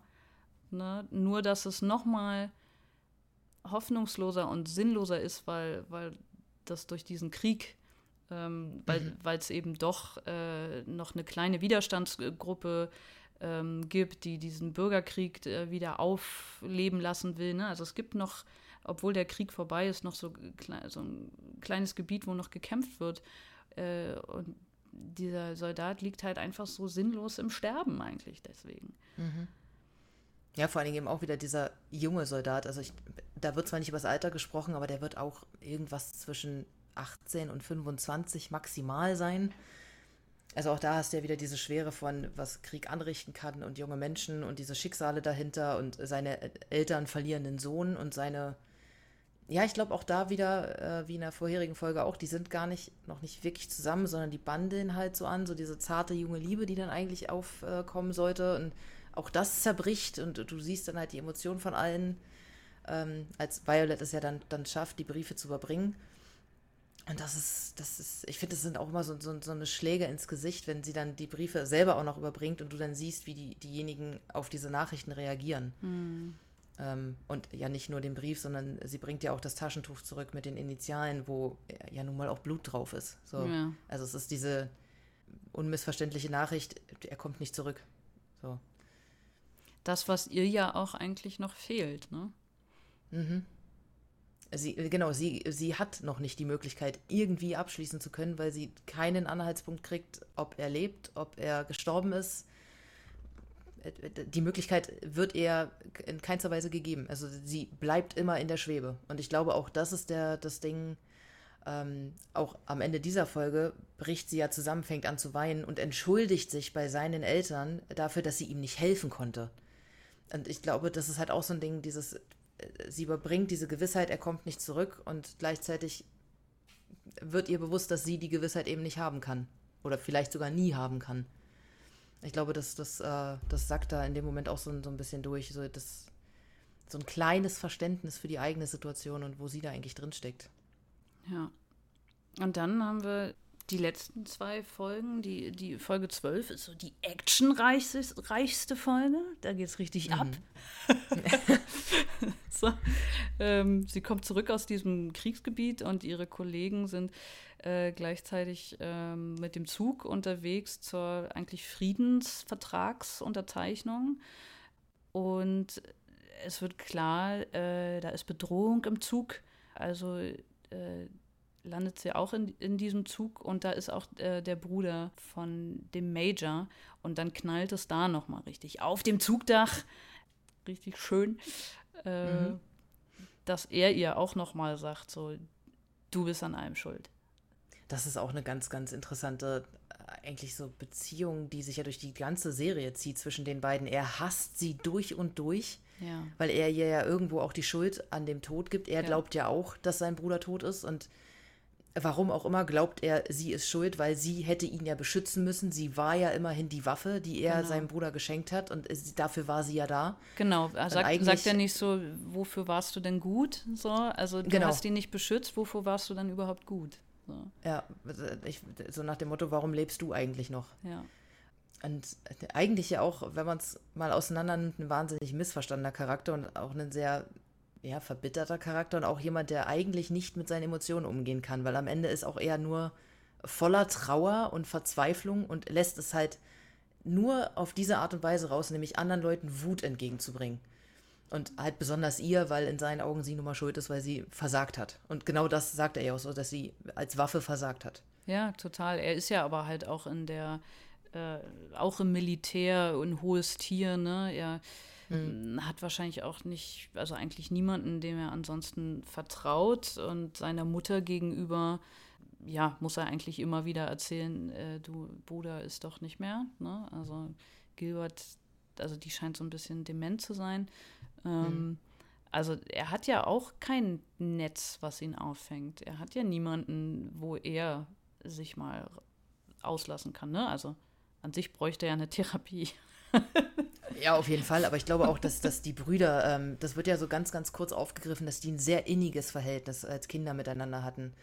Und das ist wahrscheinlich, eigentlich ist er ja nicht anders als Violet. So, er war auch abhängig von seinem Bruder auf eine andere Art und Weise und er will es sich wahrscheinlich nicht so eingestehen, aber er ist ohne seinen Bruder genauso aufgeschmissen. Er weiß mit sich nicht, wohin. Ja, und ich glaube, dass, das ist für ihn super schwer zu akzeptieren, weil er halt dieser harte Kerl im mhm. äh, im Militär ist und der sich das einfach nicht eingestehen kann, dass er jetzt auch mal todtraurig ist und dass da niemand dran Schuld hat, außer dieser blöde Krieg. Mhm. Und ähm, die Szene endet damit, dass auf die beiden geschossen wird und äh, der ähm, Violet vor ihnen springt und das mit, seinen, mit, mit ihrer Hand abwehrt. Was ich schön finde, gerade nach diesem Gespräch, was sie hatten, dass er mhm. ihr die, die Schuld für alles gegeben hat und sie eigentlich auch da, da steht, so, was hätte ich denn machen sollen? So, ähm, also eigentlich ist sie ihm an dem Punkt ja überhaupt nichts schuldig. Nee, aber ähm, sie rettet ihm trotzdem das Leben.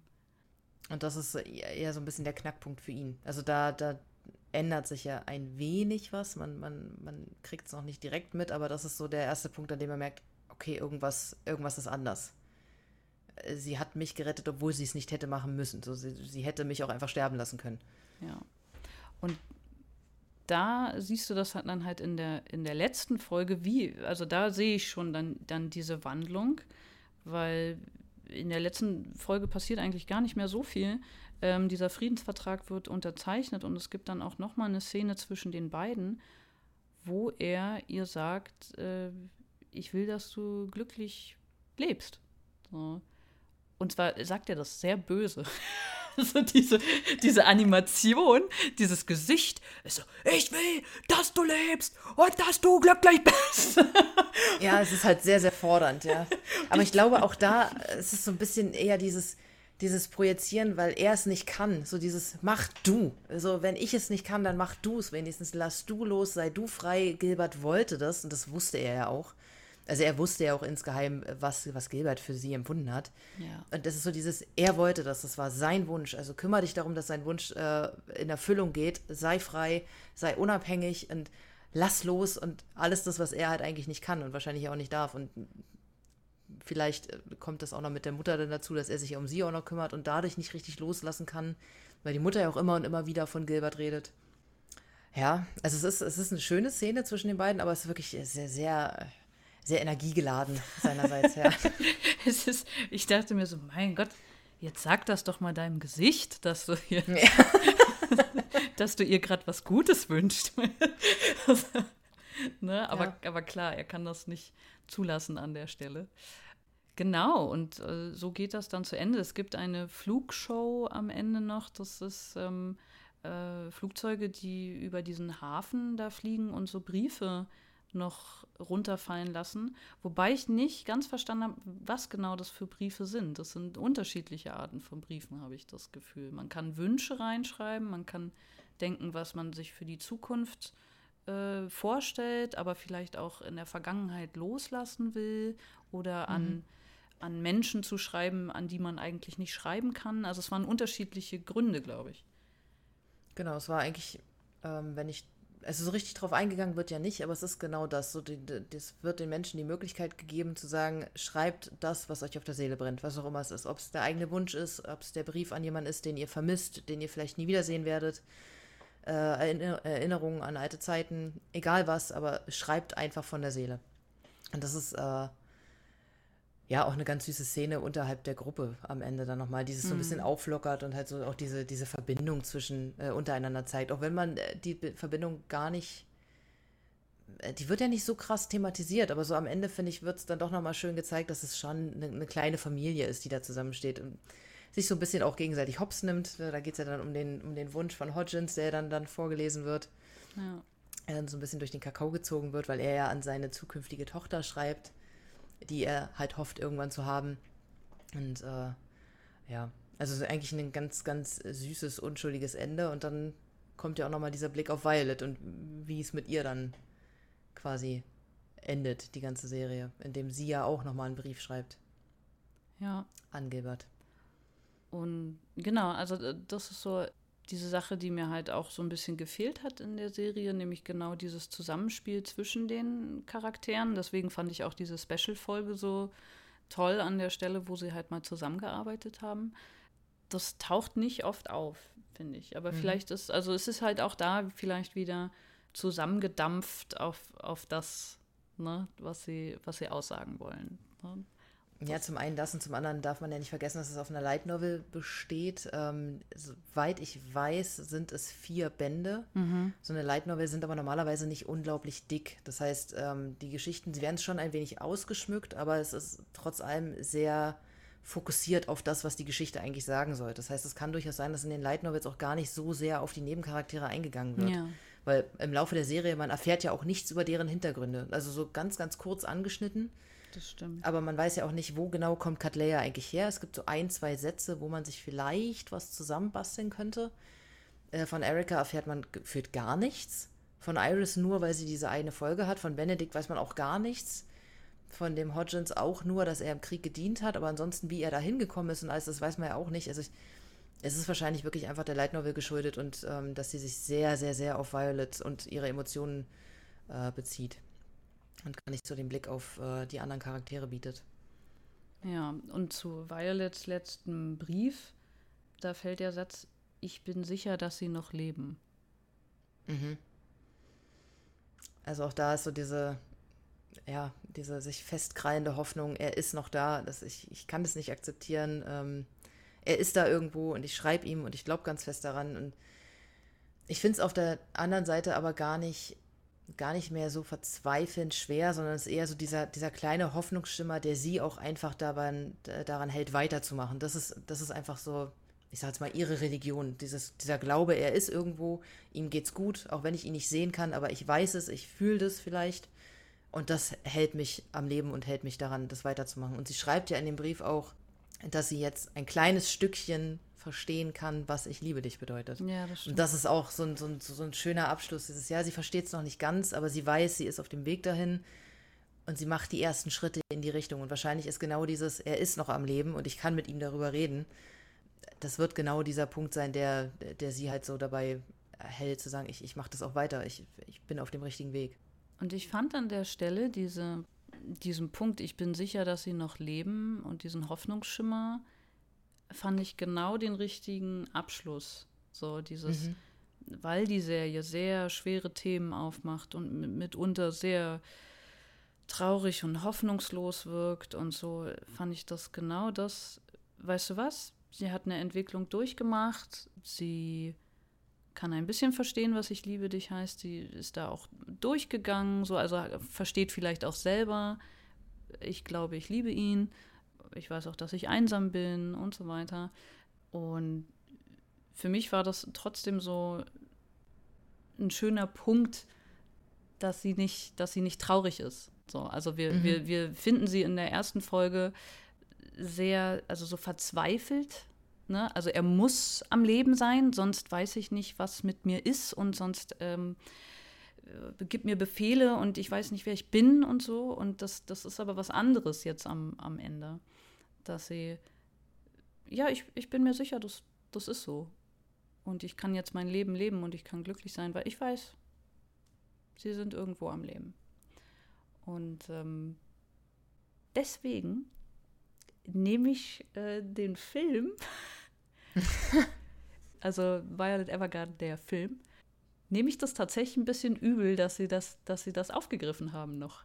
Also, dass mhm. sie das, äh, dass sie das aufgelöst haben, ob er lebt oder nicht. Ja, da war ich auch so ein bisschen hin und her gerissen. Das, es war auf der einen Seite war es so, oh Gott sei Dank, na endlich.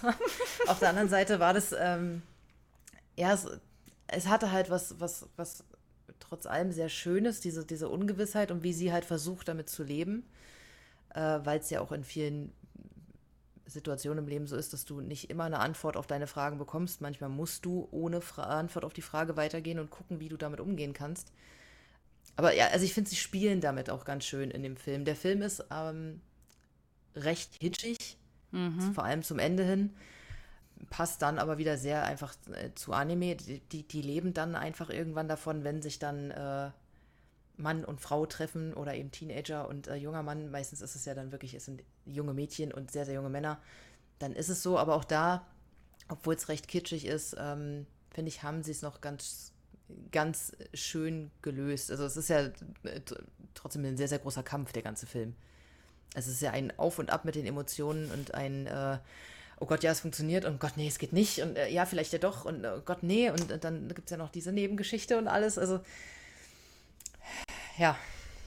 Ja, ich, fand, also, ich, bin auch immer noch nicht, nicht drüber, äh, ich, ich bin noch nicht ganz im Klaren, ob ich das gut finde oder nicht, äh, dass sie es aufgelöst haben. Ja, also für mich war, hm. war die, die Serie so, wie sie war, äh, sehr gut abgeschlossen, in sich stimmig, hat mit mir alles gemacht. So, also ich bin durch jedes Gefühl ähm, durchgegangen äh, und ich fand das alles andere, also die, dieser Film war also für mich erstens zu lang. So. Ja, also, das, das stimmt, der ist, der ist sehr lang, ja. Der ist zwei Stunden 20 geht der. Also und gerade in der letzten, in der letzten Dreiviertelstunde, würde ich sagen, das passiert ja alles dann nur noch auf dieser Insel, wo dann eben klar ist, dass Gilbert noch lebt. Und jetzt nur noch diese Frage ist, äh, darf Violet bei ihm bleiben, kommt er wieder zurück oder mhm. und mir war das zu langatmig, muss ich ganz ja, ehrlich ja. sagen. So. Und diese, also es, es war für mich nicht wirklich stimmig zu dieser Nebengeschichte, die mit dem Jungen erzählt wird, der auch wieder äh, stirbt und auch wieder Briefe für seine Familie schreibt. Also ich finde, auch diese Art von Geschichte wurde ja auch schon erzählt. So mhm. dieses, ich sterbe und ich äh, schreibe jetzt nochmal Briefe für meine Hinterbliebenen. Da war für mich nicht, das konnte mich tatsächlich, klar hat mich das berührt, aber es war nicht so, sage ich mal, wie bei Folge 10, wo das das Kernthema mhm. ist. Und die beiden Sachen haben für mich nicht wirklich ineinander gegriffen. Also ich, ich könnte die, die Nebengeschichte hätte ich auch links liegen lassen und wir machen nochmal eine Special-Episode, die halt eine Dreiviertelstunde lang ist und wir zeigen nur, okay, Gilbert und Violet und wie sie jetzt doch zusammenfinden. Mhm. Ich glaube, sie haben versucht, so ein paar lose Enden noch zusammenzufügen. Also die, die Geschichte mit dem kranken Jungen, er verabschiedet sich ja vorrangig gar nicht mal von seiner Familie, sondern von einem Freund, mhm, wo ja. irgendwas äh, passiert ist. äh, die haben sich zerstritten, haben ewige Jahre nicht mehr miteinander gesprochen, sind aber trotzdem im Herzen eigentlich beste Freunde und konnten, ich glaube auch wegen, wegen der Krankheit und weil er ja weg musste, dann nicht mehr miteinander reden oder haben sich einfach verpasst, auch in ganz blöden Situationen. Na, der Junge sagt, äh, ich wollte nicht, dass du mich so siehst. Stimmt, genau. Also ja. so diese, auch da geht es ja eigentlich wieder darum, diese Verletzlichkeit nicht zu zeigen und halt für andere stark zu sein. Und gleichzeitig ähm, sollte ja eigentlich Violet den Brief schreiben, den kann sie dann ja aber am Ende nicht schreiben, weil sie halt nicht vor Ort ist. Und dann wird ja Iris dazu geholt. Und ich weiß nicht, ob das so ein bisschen so dieser lose Faden ist mit, jetzt kriegt sie ihre Chance zu zeigen, mm. was sie kann. So. Wobei sie die am Ende ja dann doch nicht kriegt, weil die beiden ja telefonieren. Also diesen, diesen, dieser Brief findet ja nie richtig statt. Ja, aber dafür, dafür war, war, mir dann auch Iris Rolle innerhalb der Serie zu klein, als dass ich das irgendwie als, weißt du was, wir brauchen aber eigentlich noch einen Abschluss für Iris. Ja. Genau. Also eigentlich macht es keinen Sinn, aber ich, ich hatte so zwischendurch das Gefühl, das wird dann nochmal so ein bisschen aufgegriffen, weil es wird halt auch gesagt, so dieses, deine Chance, den Brief zu schreiben. So, du, du musst da jetzt hin. Und äh, ja, also ich fand auch, ähm, ich mag den Film trotzdem, weil er, also ich finde ihn einfach wirklich niedlich. Ich mag das Ende auch trotz allem, auch wenn es sehr, sehr kitschig ist, weil auch da wieder bildtechnisch mhm. ist es unglaublich schön gemacht mit dem Wasser, dem ja, Licht und äh, dieser Nacht und allem, wie sie dann da stehen. Und was ich fast schon am schönsten fand, auch wenn man sich vielleicht wünscht, dass sie es sagt, ähm, die beiden stehen ja am Ende voreinander und er sagt er nochmal ganz, ganz offen, wie er für sie empfindet und warum er das gemacht hat, was er gemacht hat, also sich nicht bei ihr zu melden und aus ihrem Leben zu verschwinden. Und ähm, sagt ihr auch nochmal, ich liebe dich und sie kann es einfach nicht. Und ich war, auf der einen Seite sitzt man da und denkt, um Gottes Willen, jetzt sag's doch einfach.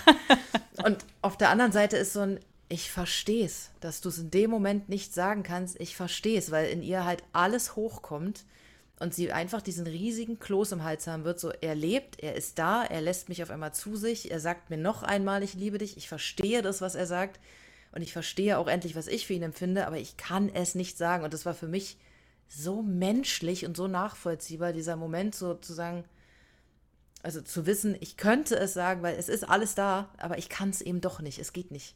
Und ist sie nicht dadurch genau da angekommen, wo sie hin wollte, weil sie so menschlich reagiert, wie alle anderen in der Serie, die immer nicht das gesagt haben, was sie sagen wollten. Genau, also am Ende genau das, was sie am Anfang angesprochen hat. Sie sagt nicht geradeaus, was sie eigentlich fühlt, weil sie damit nicht umgehen kann. Ja. Ja. ja. Und ähm, dann gibt es noch einen zweiten Film, den äh, Band der äh, Freundschaft, der mich überhaupt nicht angesprochen hat. Nee, muss ich auch ganz ehrlich sagen, mich auch gar nicht. Das, äh, ich, ich glaube auch, äh, dass der mehr oder weniger nur dafür da war, um die Leute so ein bisschen am Ball zu halten, weil die ähm, Reaktion auf Violet Evergarden in Japan tatsächlich sehr groß war. Das mhm. ist hier gar nicht rübergeschwappt, das ist halt wirklich so sehr, sehr nischig. Ähm, deswegen gibt es wahrscheinlich auch nach wie vor keine deutsche Übersetzung der äh, Light Novel. Äh, aber da war die Reaktion sehr, sehr groß. Und ähm, die Veröffentlichung zwischen, den, zwischen der Serie und den, dem Film hat einfach eine Weile gedauert und hat sich wegen, wegen irgendwelcher Komplikationen noch weiter nach hinten verschoben. Und ich glaube, dass das so ein bisschen, also er wirkt einfach auch so, so sehr dazwischen geschoben, weil die ganze Geschichte hat mit, mit, mit gar nichts irgendwas zu tun. Und ich finde, wirkt auch in der, in der Erzählweise so abstrakt anders. Also sie wirkt, als ob sie nochmal ein ganz, ganz anderer Mensch wäre diese, diese Geschichte, die da erzählt wird mit den beiden Mädchen, wie sie auseinandergerissen wurden und doch zueinander finden wollen, finden, zueinander finden können, es dann aber doch nicht tun, weil, warum auch immer, der Zeitpunkt nicht der richtige ist. Das, es wirkt alles so, so inkonsequent und so, so äh, da ein Stück und hier ein Stück und da irgendwas und irgendwo ist halt Violet mit da drin im Ganzen. Also den Film mag ich auch ehrlich gesagt auch nicht wirklich. Ich, also wenn ich den Leuten ähm, das alles empfehle, dann sage ich auch, dass sie den getrost weglassen können, weil da passiert halt nichts, was für die Geschichte wirklich wichtig ist. Bei dir habe ich es nicht getan, weil du musst dir schon alles angucken, klar, wenn wir darüber reden. nee, ähm, aber so generell ist es wirklich, also wenn man die, das Band der Freundschaft nicht guckt, verpasst man nichts. Also es, es, trägt zur, zur eigentlichen Serie und zu dem, zu dem zweiten Film, also dem eigentlichen Film, der heißt auch ja wirklich nur Violet Evergarden, der Film, trägt der nichts bei. Das ist einfach nur so eine, so eine Side-Story, die auch irgendwo, ich weiß leider nicht zwischen welchen Folgen, aber das soll wohl auch zwischen irgendwelchen Folgen stattfinden. Ich glaube, am Ende irgendwann zwischen, bevor der Krieg losgeht, mhm. nochmal. Äh, da findet das nochmal statt. Ja, also ich habe auch so diese Rolle der ähm, ich, äh, also die, diese Rolle der Violet als jemanden, der Debütantinnen dabei hilft zu debütieren, fand ich auch, ja, okay. Äh, mhm. Hat gar nichts mit Schreiben so sehr zu tun. Ne? Es ist auf einmal ist sie auch Expertin in allem Möglichen, ne? In um, mhm. Umgangsformen und in Tanzen und so weiter. Ich so, mm, okay, ja, akzeptiere ich jetzt einfach mal so. Ja. Und dann war genau diese, diese Geschichte zwischen diesen zwei Mädchen. Ich habe am Ende nicht verstanden, warum geht denn das kleine Mädchen jetzt nicht zu dem großen Mädchen? Nee, überhaupt nicht. Also es war so dieses, ich bin noch nicht so weit, ich möchte erst was schaffen und dann komme ich aber zurück zu ihr. Obwohl sie ja, also sie, sie hätte ja nur aus diesem Busch hervorgehen müssen, ja. dann hätten sie voreinander gestanden. Beide, über, ich glaube, der, der, Film geht anderthalb Stunden oder 90 sowas, Minuten, oder, ja. Genau. Also be beide reden die ganze Zeit davon, dass sie sich unbedingt wiedersehen müssen und dass sie ohne einander nicht können und diese miteinander aufgewachsen haben, so viel erlebt und es muss doch unbedingt. Und dann steht die, äh, sie sind ja nicht blutsverwandt, aber die, die ältere Schwester steht dort, die kleinere ist im Busch und sieht sie und könnte einfach nur rausgehen, sie würden voreinander stehen, sie tut's nicht.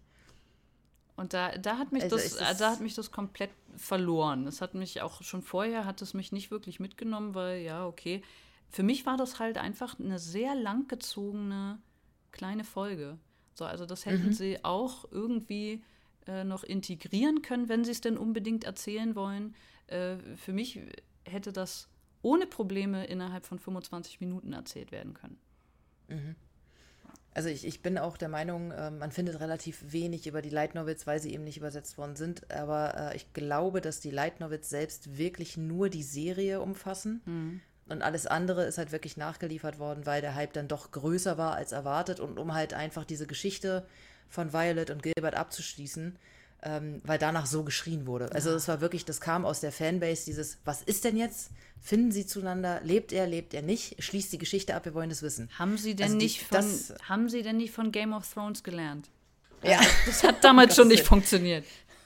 Ich, also ich, ähm, wobei das, da, da bin ich sehr, sehr glücklich, weil ich gucke auch immer mal wieder, soll noch was kommen? Nicht, weil ich das erwarte, sondern weil ich wirklich sage, bitte nicht. Ja. Lasst es so, wie es ist. Es ist abgeschlossen dichtet jetzt nicht noch irgendeinen Side-Character dazu, der ja irgendwie auch mit ihr Kontakt hatte oder versucht nicht ihr Leben auf der Insel mit Gilbert dann noch irgendwie zu beleuchten, was ist da passiert, äh, weil irgendwann wird ja auch am Ende, wird ja noch mal so ganz, ganz kurz Thema, ob sie Kinder hatten, wo ich mir dachte, um Gottes Willen, bitte nicht, nicht, nicht, nicht, nicht. So, also nicht dieses Ding, haben Sie Kinder? Wenn ja, wo sind sie? Es wird, glaube ich, aber kurz thematisiert, dass sie keine haben. Also warum nicht? Also e-, egal, es gibt sicherlich, wenn man wollte, gibt es noch Stränge, die, äh, Stränge, die man aufmachen kann, aber ich hoffe so inständig, dass sie es nicht tun. Weil ich, da die Angst für mich auch zu groß ist, dass es dann wirklich irgendwie final doch noch kaputt gemacht wird. Ich, ich finde es so eine, so eine super, super schöne, wenn auch teilweise sehr schwere Serie, die mit jedem irgendwie was anstellen kann, wenn man sich darauf einlässt ich hoffe sehr, dass es nicht einfach nur aus Kommerzgründen noch äh, in die unfassbare Länge gezogen wird. Ja. Und du hast es ja, äh, hast die Serie ja auch mehrfach gesehen. Hast du mhm. Äh, gemerkt, dass sich beim Gucken was verändert? Dass du sie beim ersten Mal anders geguckt hast als beim zweiten und dritten Mal? Mm, das Einzige, was sich spürbar geändert hat, war äh, dadurch, dass ich ja weiß, was passiert und wann sie welchen Schritt geht, hat man öfter mal dieses, du hast alles, was du gerade brauchst. Nimm es und verarbeite es. Nimm dir die Zeit, setz dich kurz hin, denk drüber nach. Es ist alles da. Du kannst es. Ja. So, das, das hat sich auf jeden Fall geändert. Du, du siehst es schon mit anderen Augen. Aber was ich wirklich unglaublich finde, ist, wie gesagt, es gibt diese zwei Lieder, die mich jedes Mal wieder bekommen. Es gibt diese, diese Folge mit der Mutter und den Briefen, wo ich immer wieder weinen muss. Es, also äh, du weißt, was kommt, du weißt, durch welche Emotionen du gehst und trotzdem erreicht es dich immer wieder so tief, dass du einfach selber deinen Emotionen ausgeliefert bist. Und das ist halt das, was mich an der Serie so, so unglaublich fasziniert. Also ähm, auch als ich das, das Konzert mir dann ja geholt habe, hat mich mein Freund zwischendurch dann fotografiert, wie ich da in, in dem Wohnzimmer sitze, weil ich völlig gebannt war. Also ich habe auch nichts mehr mitbekommen. Das, das war, ich habe nur noch auf diesen Fernseher gestarrt. Alles andere war auch einfach weg. Ich war nur in der Musik und es flossen ständig die Tränen, weil zwar auch während des Konzertes die, die Szenen eingeblendet wurden, aber die brauchte es gar nicht. Du hattest zu jeder Szene sofort die Bilder im Kopf. Du wusstest, durch welche Emotionen sie gerade geht, was ihr noch bevorsteht was gezeigt wurde, welche Geschichten vielleicht von den anderen Charakteren noch mitgebracht wurden. Also egal wie sehr man es kennt, egal wie oft man es sieht, es, es trifft mich immer wieder. Ja, das ist schön. Also ich habe es ja jetzt einmal gesehen und ich muss auch sagen, die Serie hat äh, viel mit mir gemacht, dass ich auch einfach nur, wie gesagt, da saß und auch manchmal nur eine Folge gucken konnte, weil, weil ich dachte, boah, ist jetzt auch wieder gut. wo, wo ist denn nun die Sailor Moon? So. ähm, ja, also, also für, die, für die Serie von mir absolute Empfehlung, auch für, für jetzt Leute, die vielleicht nicht so anime-affin sind, aber die gerne mal was fühlen wollen ne? und sich darauf einlassen wollen, äh, können das gerne tun. Wie gesagt, die, die Filme ähm, sind bei mir jetzt nicht so angekommen. Äh, der, der Film macht aber innerhalb des, ich nenne es jetzt mal Kanon, äh, noch mehr Sinn als Band der Freundschaft. Ähm, mhm. Insofern, ähm, ja, hoffe ich, ähm, dass euch diese Folge gefallen hat. Äh, lasst mich gerne wissen, was bei euch abgeht, äh, wie, wie ihr das fandet, wie, wie ihr Violet Evergarden fandet, wenn, wenn's ihr, wenn ihr es denn gesehen habt. Ansonsten bleibt mir nur zu sagen, äh, liked, teilt, gibt mir 30 Sterne überall da, wo es geht, ähm, damit dieser Podcast auch äh, weiterhin gefunden werden kann, denn das ist ganz wichtig äh, für so kleine Independent-Podcasts wie diesen. Ähm, ansonsten bleibt mir nur zu sagen, vielen Dank, äh, Melli, für deine Zeit und deine äh, Worte und für, für Violet, äh, die du mir jetzt näher gebracht hast. Sehr, sehr gern. Dankeschön auch für, für äh, die Einladung und die Frage. Das hat mich sehr kalt erwischt. Das war im ersten Moment, um Gottes Willen, warum denn ich? ähm, aber es war, es war schon auch so ein, ach ja, klar, warum nicht? Komm, machen wir mal. Also ja, äh, ja vielen, vielen lieben Dank. Hat mir auch hat mir sehr Spaß gemacht. Ja, klar. Naja, ich weiß ja, dass du quatschen kannst. Hallo. Ja. genau. Und wer die äh, Melli mal in äh, Farbe und ganz bewegt äh, sehen äh, will, oder naja, so viel bewegst du dich ja nicht im Stream, aber.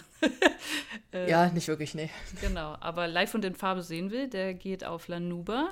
Ich verlinke es euch in den Show Notes, dann könnt ihr da direkt mal ein Abo dalassen auf Twitch. Äh, Melli freut sich, äh, wenn sie dann wieder Schafe streichelt. Und Karotten anpflanzt, Und genau. Karotten anpflanzt. genau.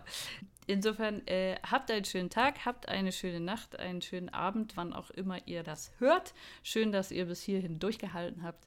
Ich sage Tschüss und bis zum nächsten Mal. Das finde ich einen interessanten Punkt. Also, dass es, dass es Leidenschaft nicht ohne Leiden gibt.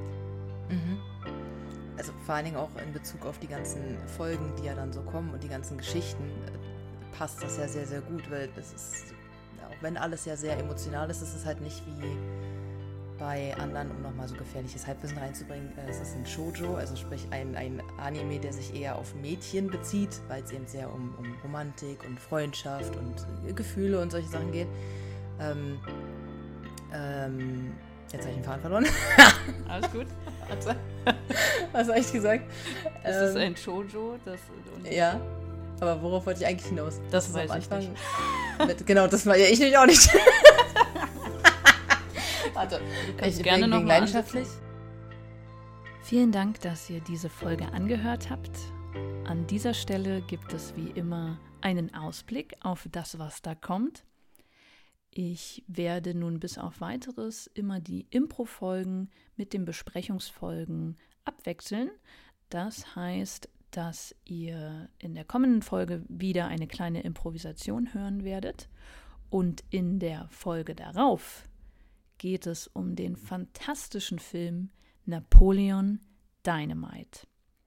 Holt also eure Lockenwickler und eure 80er Jahre Brillen raus und dann heißt es Vote for Pedro. Bis bald.